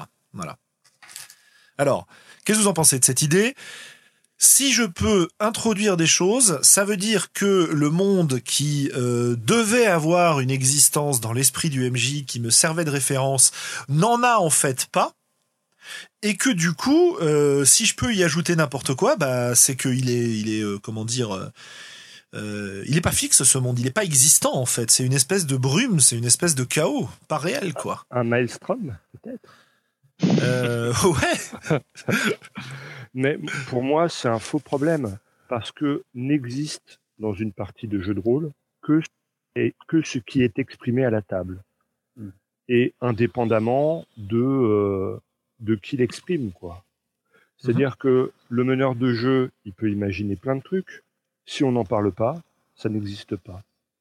Et si c'est quel- si c'est un autre joueur qui en parle, à partir du moment où celui qui a l'autorité pour valider la proposition, peut-être le maître de jeu, peut-être ce joueur-là, peut-être un autre joueur, peut-être l'aider, peut-être l'auteur, peut-être les règles, valide la proposition, alors ça devient réel, et à partir de ce moment-là, c'est un paramètre à prendre en compte pour la suite de la partie. Je pense que l'idée, c'est l'idée d'avoir besoin de repères pour s'immerger. Et l'idée que tu es dans une espèce de quelque chose de fluctuant, de mouvant, peut pour certains ne pas être confortable. Dans le sens où, effectivement, quand tu le dis de ta manière, moi je considère que de toute façon, tant que c'est pas dit, ça n'existe pas, et que Bah je voilà. peux dire ce que je veux dessus. C'est une façon de jouer. Mais il y a une autre façon de jouer qui est, euh, je, je trempe un doigt, Je fais confiance à la cohérence de, cette espèce de piscine dans laquelle je, viens de tremper mon doigt, et je fais confiance, et je, et je sais que je vais pouvoir l'explorer. Et qu'à partir du moment où je vais m'y plonger, elle a des limites connues, et que je vais aller pouvoir explorer ces limites, que je vais pouvoir m'y balader, que le plaisir que j'ai de l'immersion dans le jeu, c'est justement de pouvoir explorer ma piscine, mais que si ma piscine, en fait, il y a n'importe quel joueur qui peut me dire, ah ouais, mais en fait, là, il y a un petit bassin. Ah oui, puis là, il y a des jets d'eau. Ah oui, puis là, machin, ça veut dire que je peux pas me faire d'image de tout ça. Et donc j'ai beaucoup beaucoup de mal à m'immerger dans l'histoire si euh, si on me casse mon immersion en me posant des questions, même si c'est pas à moi qu'on pose des questions, quoi, même si c'est aux autres qu'on pose, parce que parce que j'avais pas imaginé les choses comme ça. Ce manque de stabilité, si tu veux, qui est rendu réel. Euh, que les choses soient claires, pour moi, cette stabilité n'existe pas. Hein euh, comme tu le disais, euh, Xavier, euh, tant que tu n'as pas prononcé quelque chose, l'existence de cette chose n'est présente que dans la tête de, des joueurs qui y pensent. Euh, et jusqu'à preuve du contraire, et, et, même on n'est pas télépathe. Tant que ça n'a pas été validé par la table, parce que tu peux faire une proposition qui soit qui soit pas validée par les règles, la table ou celui qui a l'autorité. Ouais. Enfin voilà, donc ça c'est quand même autre chose à ajouter sur le sujet? Bah, moi, je suis d'accord et pas d'accord avec vous en même temps. Ah, bah bien, vas-y. Ah. Euh, je suis d'accord parce que c'est la manière dont je joue euh, présentement et pendant des années ça a été un vrai problème et, euh, et ce que dit Ditral sur le monde incertain, moi c'était un vrai souci que j'avais en tant que joueur, c'est-à-dire que dès qu'il y avait quelque chose qui était rajouté, pour moi c'était ah, une incohérence qui vient de qui vient de surgir euh, dans, dans, dans, dans, ce monde qui semblait pourtant bien en ordre et d'un seul coup, boum, moi ça, ça, me, ça me défonçait ma suspension d'incrédulité. Là je me dis ok bah puisque c'est comme ça, voilà il y a des licornes et, et puis où enfin tout tout euh, tout est tout devient fluctuant et du coup je suis je suis complètement sorti euh, sorti du monde quoi.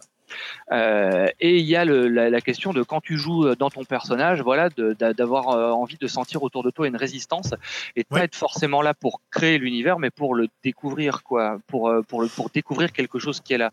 Et on parlait des backgrounds de, de 30 pages, on pourrait parler des, des, univers de 300 pages, quoi.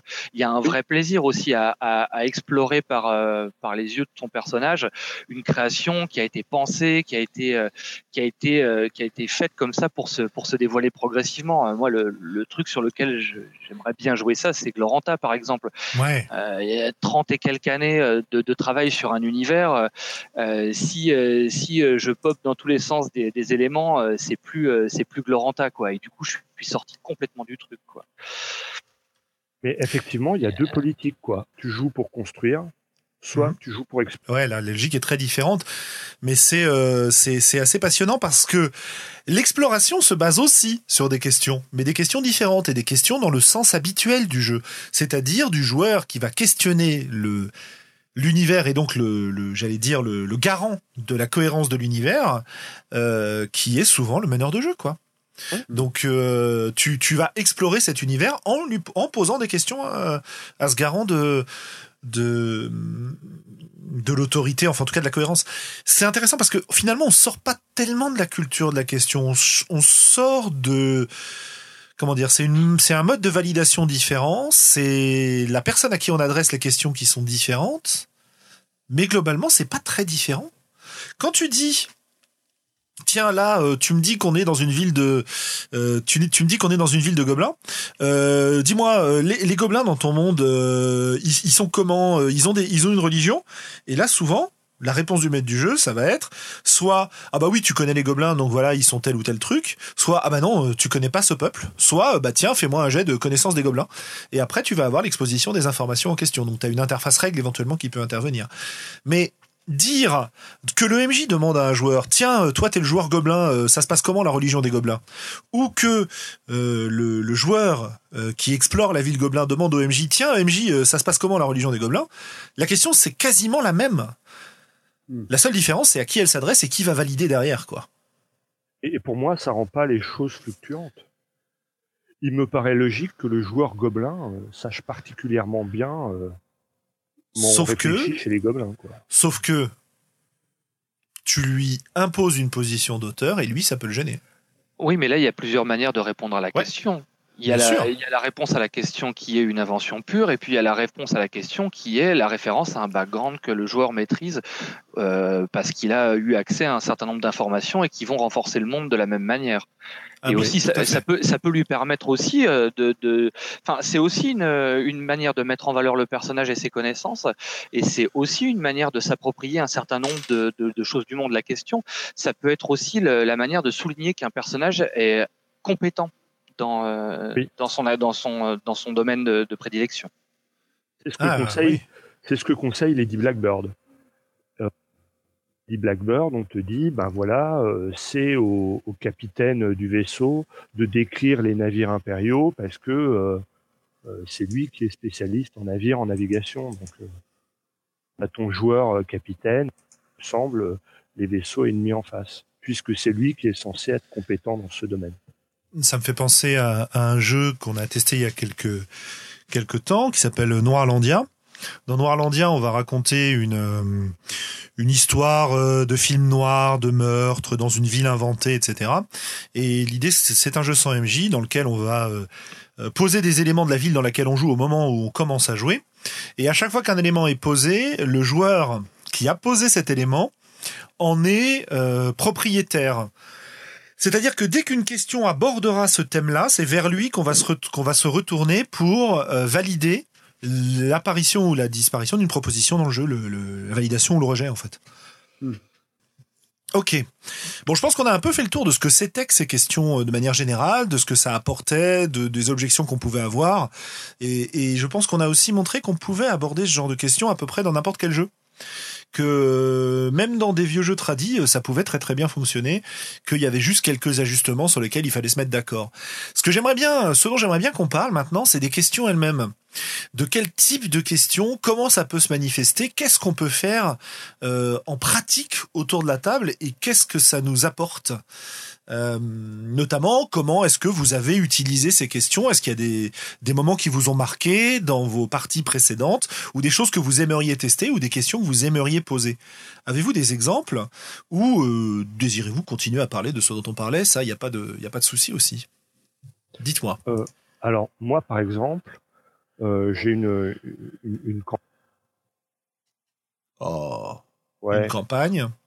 Où je, où je permets à mes joueurs de apporter des éléments et je me rends compte qu'il me manque la question de d'Oltré qui est quel est votre objectif? Mmh.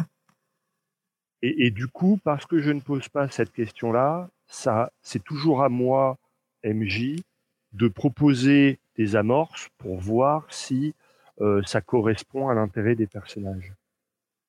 Et donc, à partir de maintenant, je vais essayer de leur poser cette question. Ça m'évitera Ouais, quel, quel est l'objectif leur... de vos personnages, c'est ça? Voilà, voilà. Quel, quel, est votre objectif à plus ou moins court terme? Qu'est-ce que vous voulez atteindre? Plutôt que essayer de proposer des trucs que les joueurs euh, auxquels les joueurs adhéreront ou pas, accrocheront ou pas. Rappelons peut-être que dans, dans Oltré, euh, les joueurs se fixent un objectif et lorsqu'ils l'atteignent, ils gagnent un niveau. Voilà, lorsqu'ils l'atteignent, pardon, ils gagnent un niveau. Ouais, ils sont récompensés pour euh, l'atteinte de, euh, le fait d'atteindre l'objectif. Julien, toi, tu utilises beaucoup ces questions, tu nous disais. Est-ce que tu as des, des exemples en tête marquants? Alors ouais, Globo parlait d'une question par rapport au scénario sur quels sont les objectifs des personnages. Moi, je vais prendre le, le, le, le processus inverse en fait, c'est-à-dire quand je suis joueur, comment je peux transformer ma feuille de personnage en question en fait que je vais pouvoir exploiter pendant la partie? Euh, on a fait une création de personnage euh, avec Julien euh, de Burning Wheel récemment pour une campagne qu'on va mmh. qu'on va lancer. Euh, et dans Burning Wheel, on a, on doit, on doit fixer trois beliefs, trois objectifs grosso modo qui déterminent un peu les, les lignes d'action du personnage. Et je trouve que c'est un, un, enjeu assez intéressant. Et les questions à se poser pour créer ces questions, c'est qu'est-ce que je veux faire Comment je me rattache euh, à l'aventure? Le, meneur nous a donné grosso modo, ça va tourner autour d'une quête. Donc quel est mon rapport à cette quête euh, et comment je peux l'exprimer en question?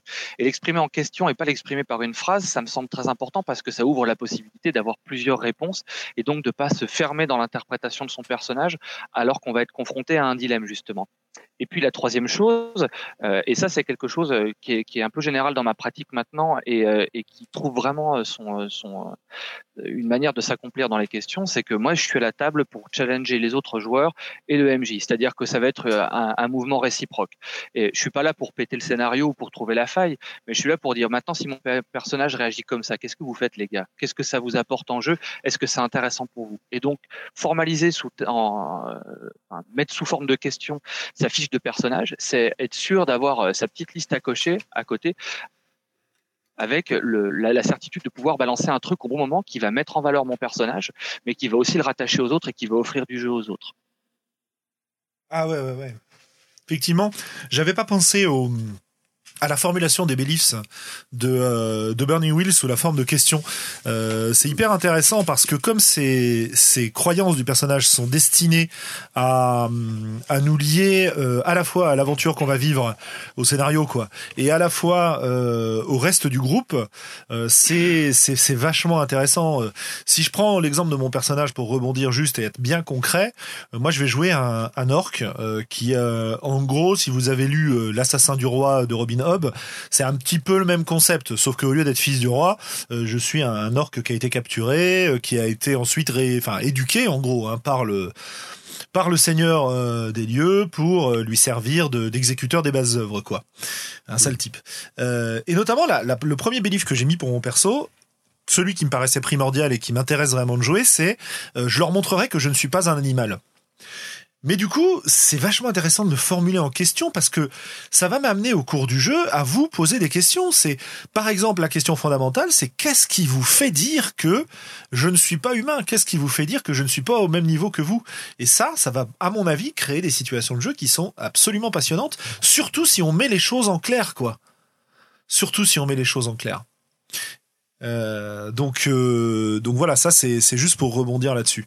Euh, Willem, qu'est-ce que t'en penses toi de ces questions? Est-ce que t'as un exemple de question? Enfin, Je sais que t'as pas joué depuis un moment et que tu nous disais que c'était pas trop ta façon de jouer ça, tu l'avais pas trop envisagé. Euh, non, là le, premier truc qui me vient à l'esprit, c'est vraiment juste des questions plutôt traditionnelles sur qui sont pour clarifier les intentions des joueurs. Et je crois que c'était Xavier a mentionné un truc dans ce style-là, et ça, c'est quelque chose que j'ai tendance à faire assez souvent aussi avec mes joueurs. Donc, euh, quelqu'un me dit qu'il veut faire, euh, qu'il veut prendre une certaine action, et je vais dire, qu'est-ce que qu'est-ce que c'est que tu es en train d'essayer de faire exactement? Euh, Où est-ce que tu veux en venir? Où est-ce que tu vas dans ça, dans, dans ce coup-là? Sinon, en tant que groupe, pour les objectifs, ça, c'est quelque chose que j'ai tendance à faire, enfin, en tout cas, que j'ai fait sur les deux dernières campagnes que j'ai fait jouer. Ouais qui sont dans les sessions de donc de, faire une session de création de personnages en, groupe pour, euh, pour, et de leur poser des questions sur leur motivation en tant que groupe, sur leurs objectifs en tant que groupe, euh, pour pouvoir construire euh, bah, pour pouvoir construire une aventure qui fonctionne de ce côté-là. Après, donc voilà, donc ça, ça reste plutôt ouais du jeu, je, je, sais pas comment, plutôt traditionnel quoi, j'imagine. Hein. Oui, mais ça c'est pas un problème. Et euh, mais alors, ce qui est euh, rigolo, c'est que tu te limites, pardon, je t'interromps, mais tu te limites euh, dans ce que tu dis, tu te limites à la session de création de perso. Ouais, enfin c'est pas que je pose pas de questions après, hein, mais mais pendant pendant les jeux. Enfin, non, mais ceci dit, en fait, c'est vrai que je pose pas mal. Je, suis juste en train de réfléchir parce que c'est vrai que ça fait longtemps que je vais jouer. mais mais je mais même si même si c'est pas forcément des, des narrations partagées ou des MJ partagées je pose quand même souvent des questions aux, joueurs euh, sur euh, bon bah ok tu veux faire tu veux faire cette action là euh, raconte-moi ce qui se passe exactement et où est-ce que tu vas et je leur, je leur donne pas mal de liberté de ce côté-là. D'ailleurs souvent en fait j'ai tendance à jouer avec des gens qui la prennent la liberté de ce côté-là aussi. C'est-à-dire de qui prennent la liberté de poser juste une question sur bon est-ce que je peux faire ce truc là ah bon bah alors il se trouve que je vais appeler mon contact et je dis bon ben voilà, bah, explique-moi qui c'est ton contact et euh, comment est-ce que tu l'as rencontré euh, et, qu'est-ce qui fait qu'il va avoir le genre d'information qui t'intéresse là en ce moment, par exemple. Donc euh, ah, c'est cool parce que c'est très concret quoi. Ouais. Ah non, c'est très cool parce que c'est exactement la façon dont on peut utiliser ces questions-là. C'est-à-dire non pas, non pas simplement dire, enfin dire aux joueurs, bah voilà, c'est toi qui le crée et vas-y raconte-moi quoi. Et, euh, c'est un, un, très bel exemple, je trouve. Ouais, il faut pouvoir les aider en fait. Et je pense que la, notion de clarifier les choses, c'est pas mal. Parce que Et ça, c'est un autre truc si que je fais quand même assez souvent, c'est-à-dire que je ne vais pas forcément, alors bon, ça, ça dépend, mais je ne vais pas forcément donner la réponse à tout. Euh, mais s'il y a quelque chose qui m'interpelle dans l'action que le personnage veut faire, je vais poser une question pour clarifier les choses un petit peu plus, qui va forcer le joueur à réfléchir un petit peu plus et potentiellement me poser une autre question en retour. Mais, euh, mais ça, rend, ça enrichit un peu les, les, choses. Soit ça enrichit soit l'action, ou soit le, le, le, background du personnage, euh, ou alors, euh, ou alors l'environnement le, de jeu, quoi, on va dire, l'univers. Mmh. Mmh. Euh, la question qui me vient en tête et qui m'a particulièrement marqué de ce point de vue-là, de mon côté, bah, c'est probablement un, retournement de situation grâce à des questions euh, et un retournement d'ambiance. Et je crois que c'est euh, que c'est toi, Julien, qui l'avait euh, qui l'avait introduit quand on a testé bah, un jeu que je suis en train de développer qui s'appelle De mauvais rêves. Euh, lorsqu'on jouait, alors le, le, dans la mécanique du jeu, en gros, euh, un joueur va raconter ce qu'il fait dans une dans une journée, un autre joueur va lui poser un obstacle et va lui poser une question justement. Et les questions, pour moi, au départ, c'était des questions qui pouvaient euh, t'en apprendre plus sur le personnage ou qui pouvaient euh, tendre un petit peu des pièges au personnage, etc. Et on joue et là, euh, il nous sort une question, mais euh, alors on a le joueur qui nous décrit comme il s'occupe euh, du campement, qui va voir les différentes familles, etc.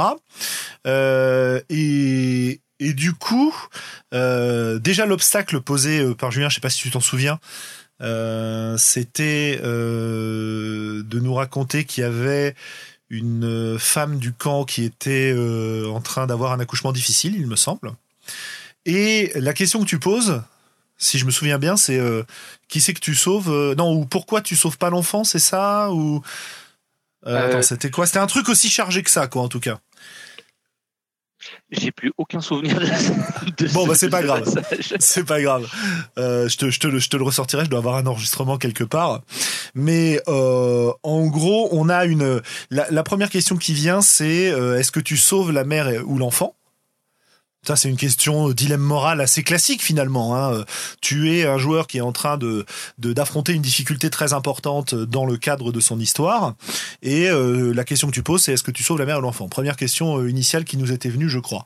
Mais finalement, c'est pas la question que tu as posée, parce que sur le moment, il me semble qu'on t'avait t'avait proposé des trucs, enfin, on s'était aidé autour de la table pour essayer de trouver quelque chose d'intéressant. Et euh, Oh, je sais plus, je sais plus euh, exactement. Euh, je mélange peut-être deux exemples, mais je, crois qu'au final, il y avait quelque chose comme euh,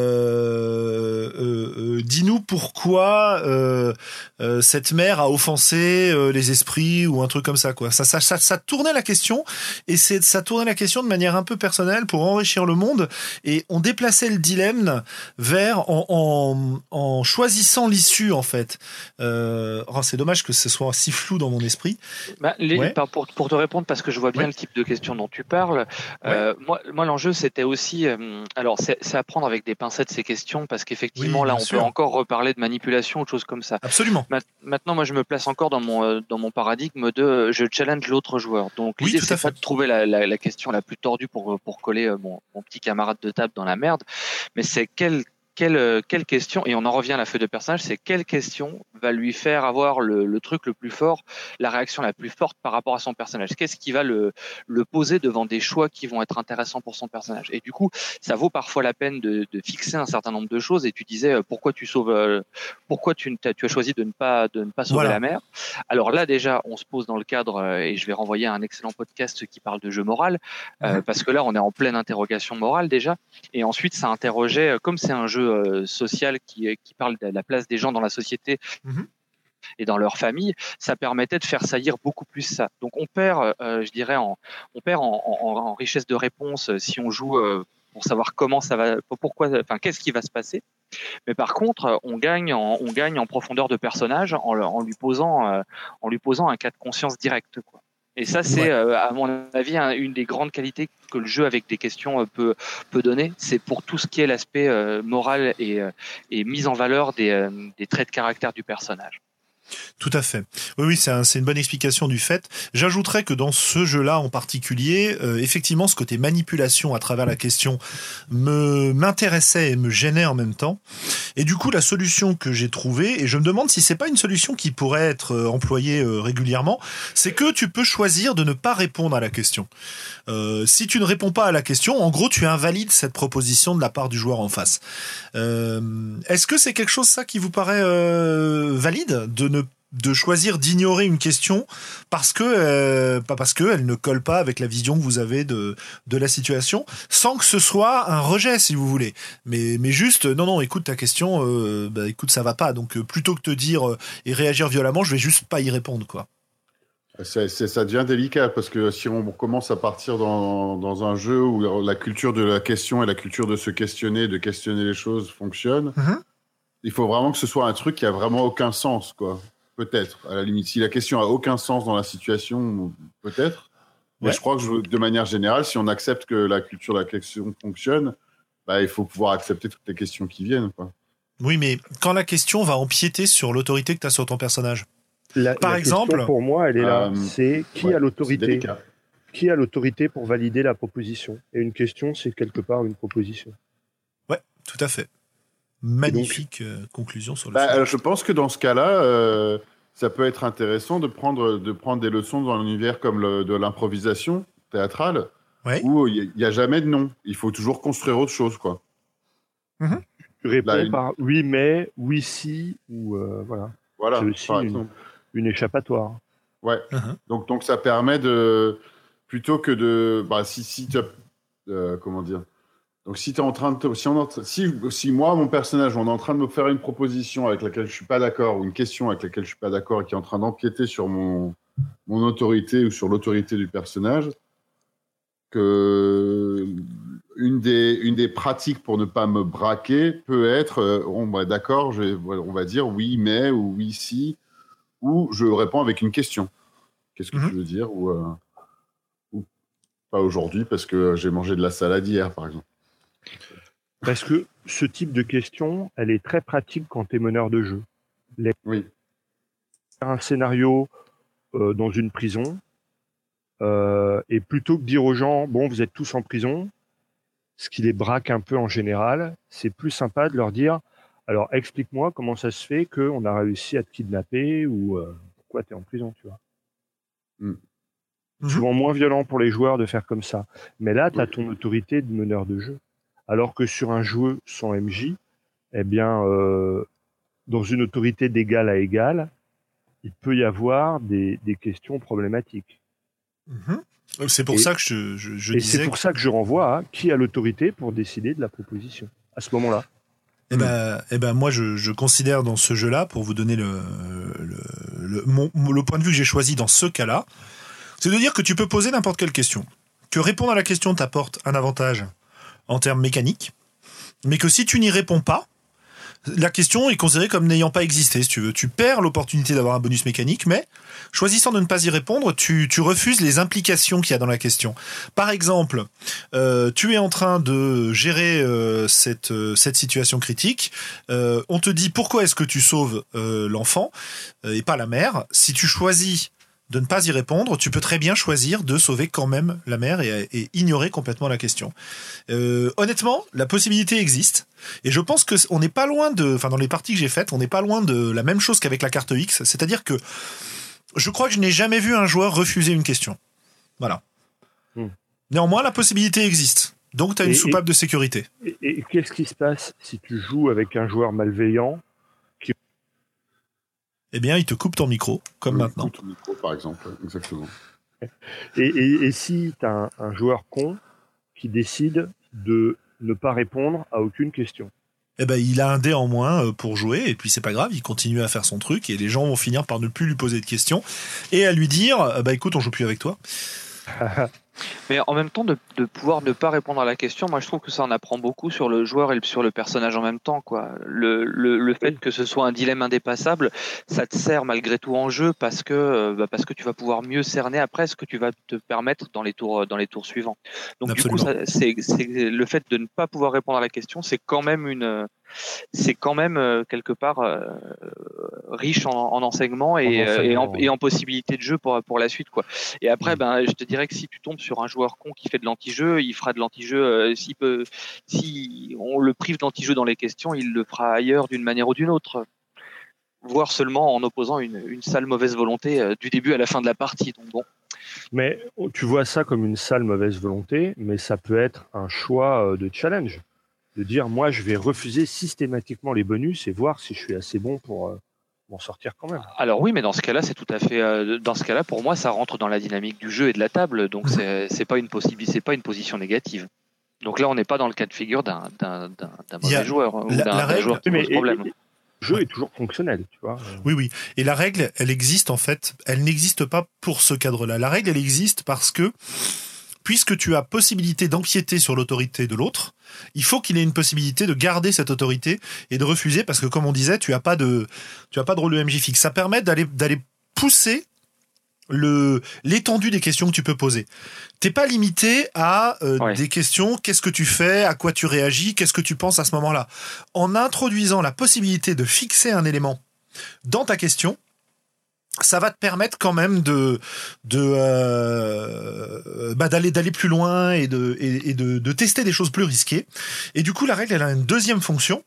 Euh, au-delà de permettre donc cette extension du domaine de la question, elle a la fonction de garde-fou. Si tu me poses une question sur un sujet qui est vraiment trop sensible pour moi, euh, bah, j'ai toujours la carte X évidemment, mais j'ai aussi la possibilité de, de stopper euh, l'utilisation de cette question à ce moment-là parce que voilà, euh, en fait je l'ignore, je n'y réponds pas, du coup j'ai pas besoin de me plonger dans cette dans ce domaine-là. Alors parfois les dommages auront déjà été faits parce que le sujet a été abordé, mais ça, bah, comme dans le cas de, de l'utilisation de la carte X, je vois pas trop comment on peut l'empêcher à part à fixer au départ des domaines qu'on ne veut pas aborder. Voilà. Mais tu pourrais offrir un choix tactique aux joueurs de gagner en jeu le droit de ne pas répondre à certaines questions. C'est-à-dire, tu pourrais donner au départ un joker aux joueurs, mais tu pourrais aussi leur donner la possibilité, par des mécaniques, de gagner des jokers, c'est-à-dire de gagner le droit de ne pas répondre à certaines questions. Oui, mais ça implique faire un enjeu tactique. Ouais, mais ça implique, voilà, ça en fait un enjeu tactique, ce qui est pas l'objectif. Et d'autre part, ça implique que la question soit nécessairement antagoniste, puisque tu as besoin de possibilités pour t'y protéger, pour t'en protéger, si tu veux. Euh, Là, l'idée, c'est que la plupart des questions sont des questions qui sont posées parce que les joueurs ont envie de connaître mieux les autres, de d'aller titiller, d'aller d'aller voir ce qu'il y a en dessous de l'apparence, de de mieux connaître les positions des autres persos, si tu veux, et, et de leur permettre de s'exprimer, comme disait Julien tout à l'heure. Euh, enfin voilà quoi, c'était c'était pour prendre un cas pratique. Hein. Il y a plein plein plein d'autres façons d'utiliser les questions. Mais euh, ça nous montre que ces questions, ça peut être un sujet un peu délicat aussi, quoi, comme on l'a comme on l'a euh, évoqué plus tôt. Bah, D'une manière générale et pour faire une synthèse, je crois que les questions, il faut qu'elles ouvrent, il faut pas qu'elles contraignent, quoi. Ouais, tout à fait. Mhm. Eh ben écoute, c'est une magnifique euh, magnifique conclusion.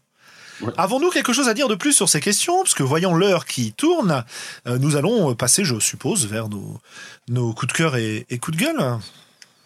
Avez-vous quelque chose à ajouter sur ces questions Xavier, est-ce qu'on a fait le tour de ce dont tu voulais parler? Oui, je trouve, je trouve. Hein, on a fait un beau tour. Moi, en tout cas, euh, vis-à-vis de mes notes, il me semble qu'on a fait le tour. Je vérifie un petit coup. Euh, on a parlé de tout ça. Euh, oui, il y a, une chose dont on n'a pas parlé. qui est l'histoire du principe de Chegué. Bon, on en a parlé à d'autres occasions, donc je, ne vois pas l'intérêt d'y revenir particulièrement. Moi, j'ai juste un petit truc à ajouter. Euh, vas-y, vas-y, je t'en prie. En termes de pratique aussi, euh, en termes de, de, de, meneur de jeu, euh, je disais tout à l'heure, je, moi, ce qui m'a, enfin, mes, mes, scénarios, je les construis autour de questions, et finalement, une des pratiques que j'ai mis en place depuis depuis quelques temps qui a l'air de pas trop mal fonctionner, c'est de proposer en début de jeu une espèce, une sorte de liste de questions et, cette, et les, questions que, les joueurs vont choisir de, euh, auxquelles les joueurs vont choisir de répondre pendant la partie, ça va presque être une sorte de peut-être pas de contrat social parce qu'on n'est pas dans, la, les rapports à la table, mais au moins ça va permettre de guider tout le monde dans la même direction, dans, ce qu'on va, dans ce qu'on va vouloir explorer dans, le cadre de jeu. Et euh, je trouve ça particulièrement utile dans les cadres de jeux très très vastes justement où on ne peut pas tout absorber et où on mmh. a la tentation d'aller euh, explorer un maximum de choses, parfois à droite à gauche, voire de s'y perdre parce qu'on n'arrive plus à, à, renouer tous les fils, tous les fils après. Et finalement, se mettre d'accord sur un certain nombre de questions centrales. Alors généralement, moi, je suis force de proposition en tant que MJ, mais si un joueur me propose un truc euh, super cool et que et que je l'ai pas dans ma liste, on va on va s'empresser de l'adopter. Ça permet de ça permet aussi de circonscrire le territoire de jeu et de se dire bon bah voilà, on a six sessions. En six sessions, on va explorer euh, ces différentes questions. Et s'il y a des choses qui partent, il faut que ça reste un petit peu annexe. On peut les développer de manière, euh, euh, circonstancielle, mais on reste concentré sur la, réponse à ces questions. Je trouve que c'est un bon outil aussi pour ça, pour, pour fédérer le groupe autour d'un certain nombre de dilemmes collectifs ou d'exploration je peux peut-être donner un exemple, histoire de, de, de rendre ça un peu moins bien flou. Euh, J'avais fait un théâtre pour Influenza autour des guerres médiques. Alors l'idée c'était de raconter, de faire euh, raconter aux joueurs euh, les guerres qui ont opposé les Grecs et les Perses euh, euh, au 5e siècle avant Jésus-Christ. Et donc, bah, il y a tout un tas de questions euh, que, que j'ai proposées. Qu'est-ce qui a attiré les Perses jusqu'en Grec En Grèce, la guerre est-elle inévitable? Les Grecs parviendront-ils à mettre de côté leurs dissensions L'invasion est-elle une punition divine? Euh, Qu'en disent les oracles? Est-ce que les Perses sont vraiment là ou est-ce qu'on pense qu'ils sont là? Etc. etc. Et donc, du coup, à partir de ça, ça fait un petit vivier de, de, de choses. Et soit quand on a trop de trucs en tête, on peut recentrer sur ces questions, soit quand on est à sec et qu'on a l'impression d'avoir terminé l'aventure, on peut rebondir sur l'une de ces questions pour relancer le jeu. Voilà, c'était le, petit point, le petit pro type scénario. Super, super, super. Hum, bah, écoutez, moi aussi j'ai fait le tour, donc je pense qu'on va pouvoir passer. Euh, je pense qu'on va pouvoir passer à nos coups de cœur, coups de gueule. Alors, qui c'est qui veut commencer? Évidemment, vous pouvez avoir des coups de cœur, vous pouvez avoir des coups de gueule, les deux ou aucun des deux. Il n'y a aucun souci, vous êtes libre, je vous rappelle la règle, puisque nous sommes en 2017 et que les choses n'ont pas changé. Allez, Xavier oh bah, oh bah tiens, là je suis sûr que c'est lui qui a coupé son micro. J'en ai marre des micros qui coupent, ça fait chier. C'était ton coup de gueule, ok. ouais. Et mon coup de cœur, euh, eh bien, je, je, me suis remis à EverQuest avec quelques amis et euh, et j'adore ce, ce, jeu. Toujours. ouais, ouais. Depuis la dernière fois, tu ne, tu ne, depuis deux semaines, tu n'as pas, tu n'as pas abandonné le, la tendance. Voilà. Ok, Willem, dis-moi, avec tous tes voyages et tes, et tes, aventures, tu vas bien nous ramener des, des choses à aller explorer, toi.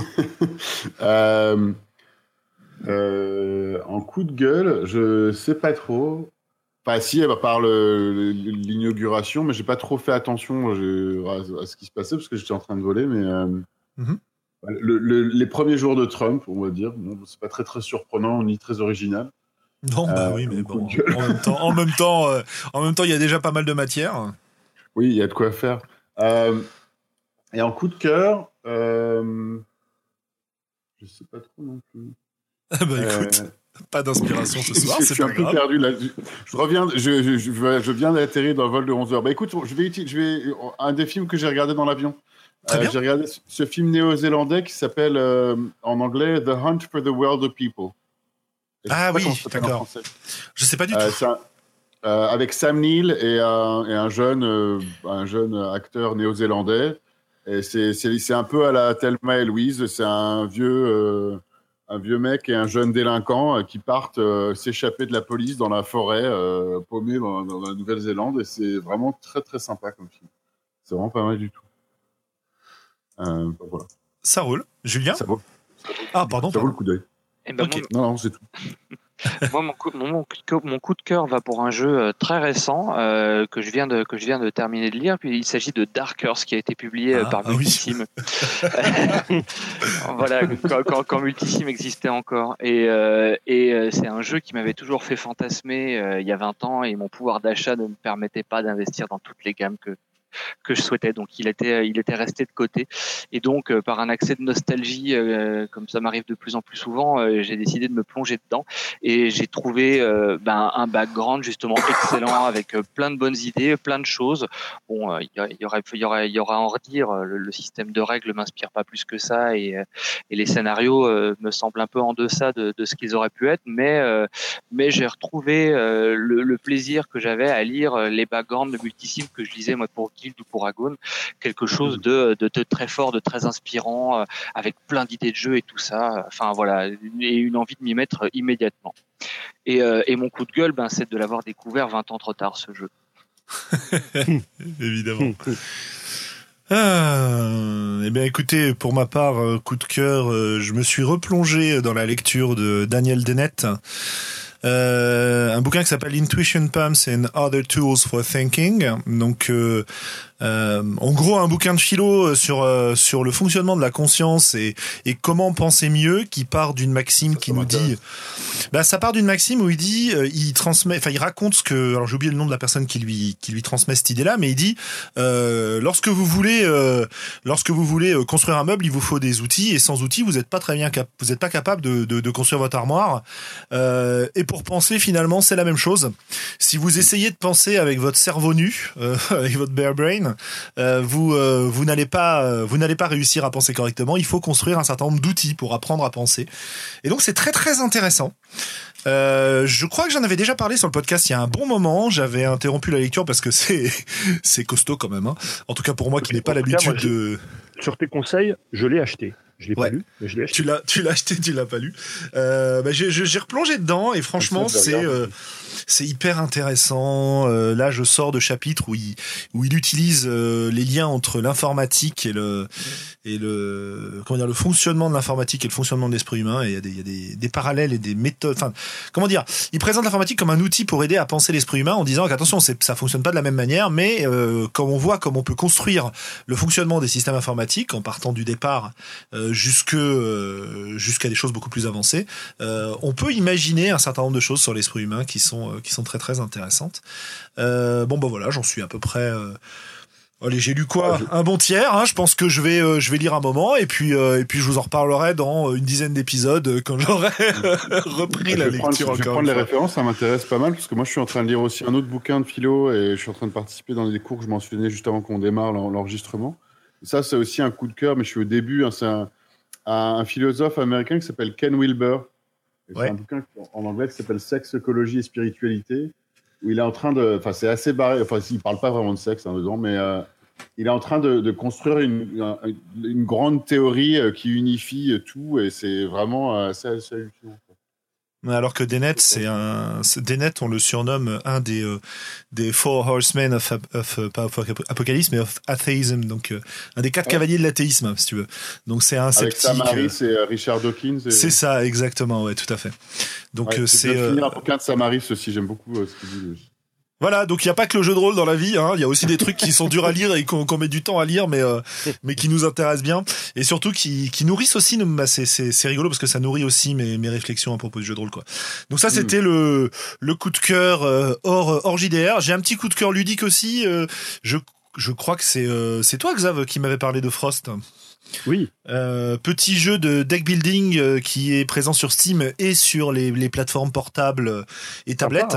Et euh, c'est hyper sympa. Vous jouez des survivants qui traversent une étendue glacée poursuivie par un blizzard. Et c'est du deck building. Il y a une sacrée ambiance musicale. Il y a des dessins assez naïfs qui donnent justement pas mal d'ambiance. Et en gros, à chaque tour de jeu, vous progressez un peu plus sur cette espèce de toundra glacée et vous allez devoir acheter des, des cartes de nourriture, faire des choix, etc etc. Euh, jusqu'au moment où le blizzard va vous rattraper et vous réduire en pièces si vous n'êtes pas assez euh, efficace. Et franchement, euh, bah c'est très très sympa comme jeu quoi. coup de gueule, coup de gueule. bon, coup de gueule. Il y en a tellement au niveau politique en ce moment qu'on va peut-être pas faire chier tout le monde avec ça. Parce que euh, Willem parlait de Trump, mais en France, on est pas mal aussi. Hein. Donc, Donc voilà, on va dire que, que, que la situation ne me satisfait pas du tout. Et je pense que ça suffira de ce point de vue-là. Ah, voilà, voilà. Bah écoutez, je vous remercie beaucoup. Euh, il est quasiment 11 heures, donc l'heure de vous dire au revoir et de vous dire à bientôt pour euh, l'épisode 40. Dites donc, vous vous rendez compte? 40, le prochain épisode, le 6 février. Épisode 40, venez nombreux. Ben, En théorie. Ah super. En théorie, on va essayer d'être, euh, on va essayer d'être nombreux. Ça se trouve, on se retrouvera à trois, mais c'est pas grave. Euh, pour essayer de se faire ce qu'on avait déjà fait pour le pour le vide vert, c'est-à-dire se faire plaisir en se créant un décor de campagne euh, Ah, en direct à partir de mots clés. Et donc nous, on va se marrer. Euh, si vous êtes là sur le chat, n'hésitez pas à venir et à nous proposer vos idées et, et on essaiera d'y piocher en même temps que les nôtres. Venez participer avec nous à cette espèce de grand exercice de de brainstorming euh, et de création d'impro ludique, etc. C'est toujours hyper sympa à faire. Et, euh, et on se retrouvera à cette occasion-là dans deux semaines. Ah, excellent, ça me motive, ça. Et voilà. Merci à tous Merci. et au revoir. Au revoir. Merci, au revoir. Salut. Salut.